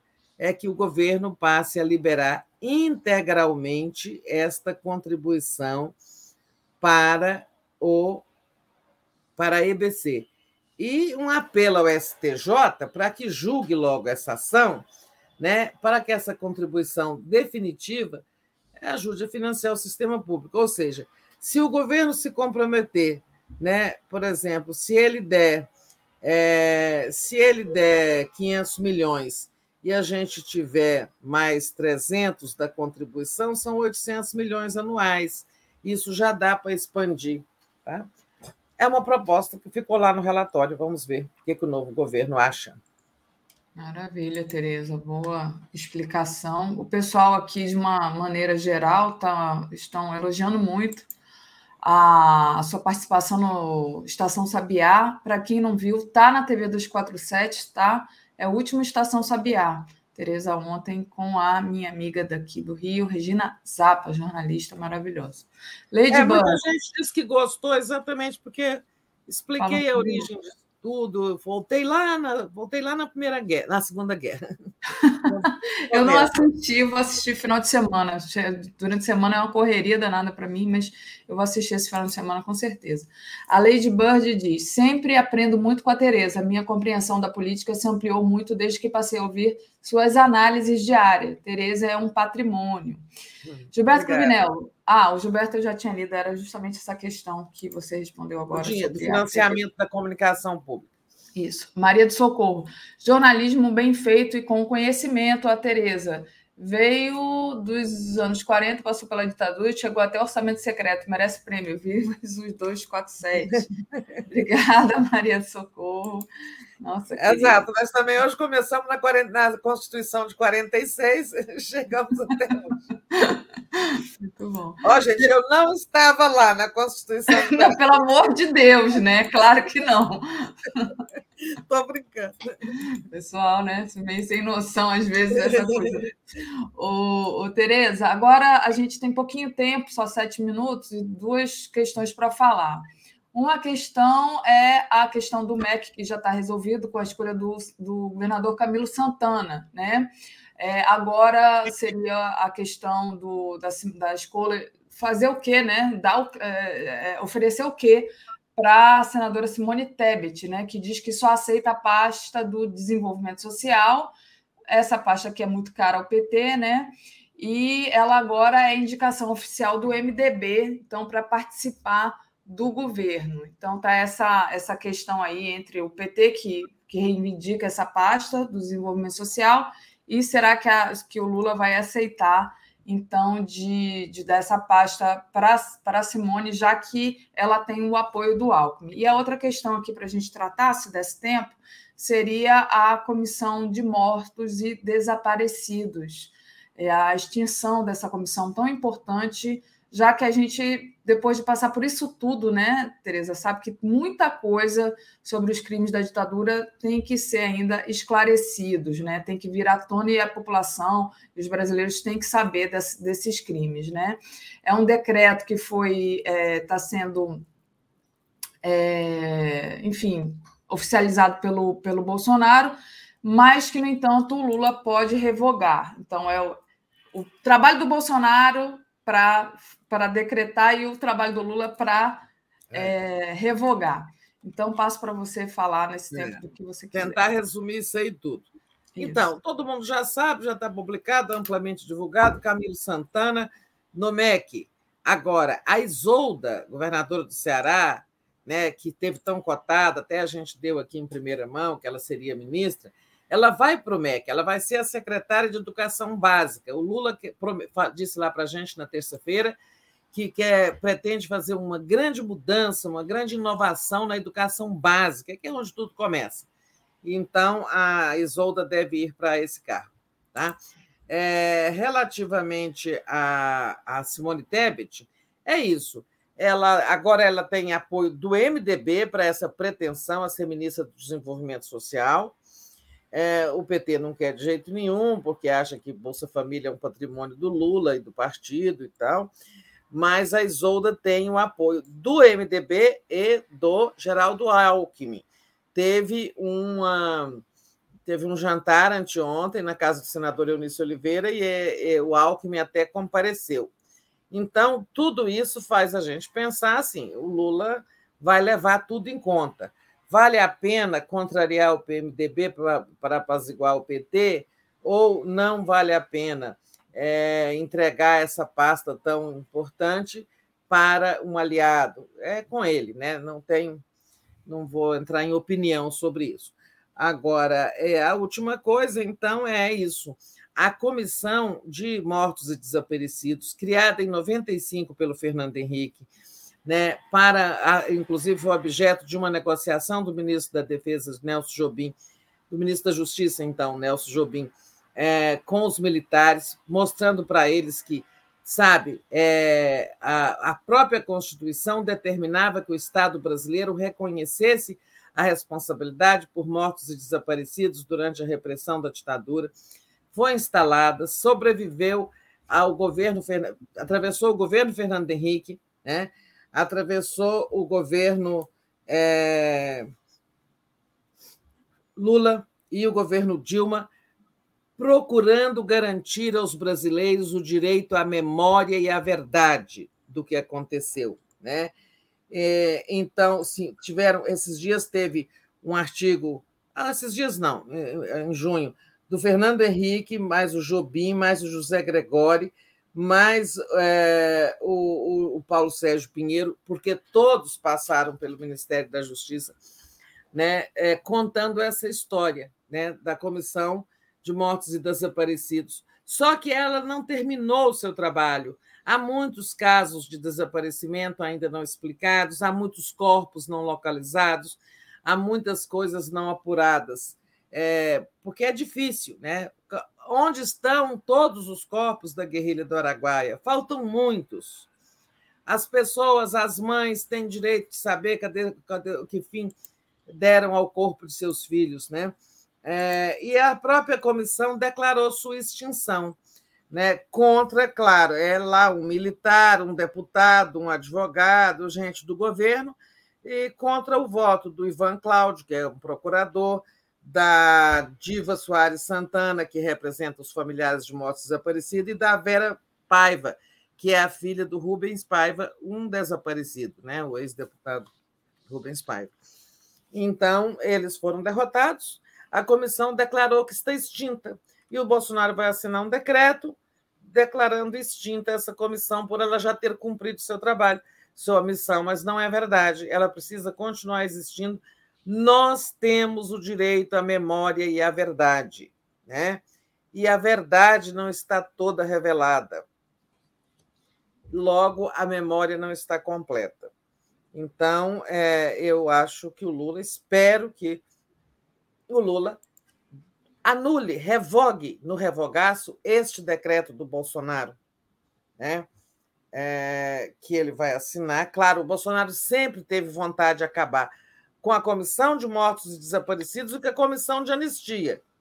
É, é perigoso eles, eles acabarem também com a comissão de anistia, antes do, do governo deles acabar. Tá? E há milhares de processos ainda lá. Olha, a Damares, de uma penada, ela negou é, a anistia, ela, ela rejeitou 8 mil pedidos de anistia. É, são pessoas que, de alguma forma, foram perseguidas e tiveram perdas por isso, de alguma forma, querem reparação ou querem, pelo menos, a declaração de estatuto de anistiado. Não, mas a Damares passou a pena lá. Então, tudo isso vai ser trabalho na área da, do Ministério da Justiça. Né? É, essas comissões têm que voltar para o Ministério da Justiça, a meu ver, e ficar ali sob as asas do ministro Flávio Dino. Muito bom, Acabei. Tereza.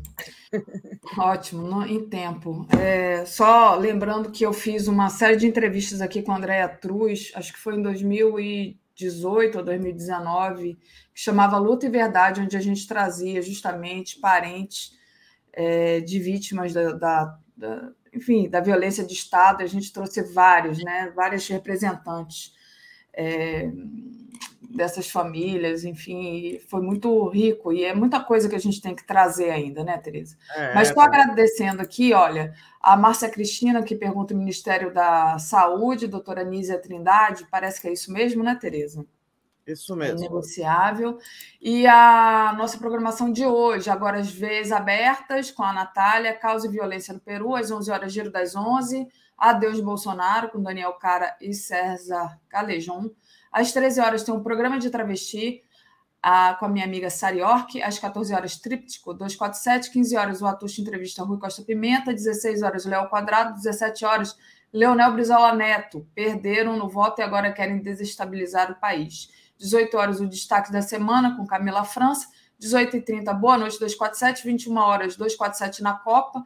22 horas, o dia em 20 minutos. 23 horas, a live do Conte. Com isso, Tereza, encerro aqui nossa participação. Te desejo, bom final de semana e boa continuação aí até a noite no Boa Noite. Isso, até. Bom fim de semana também a você, todos e todas. Tchau, tchau. Valeu, tchau.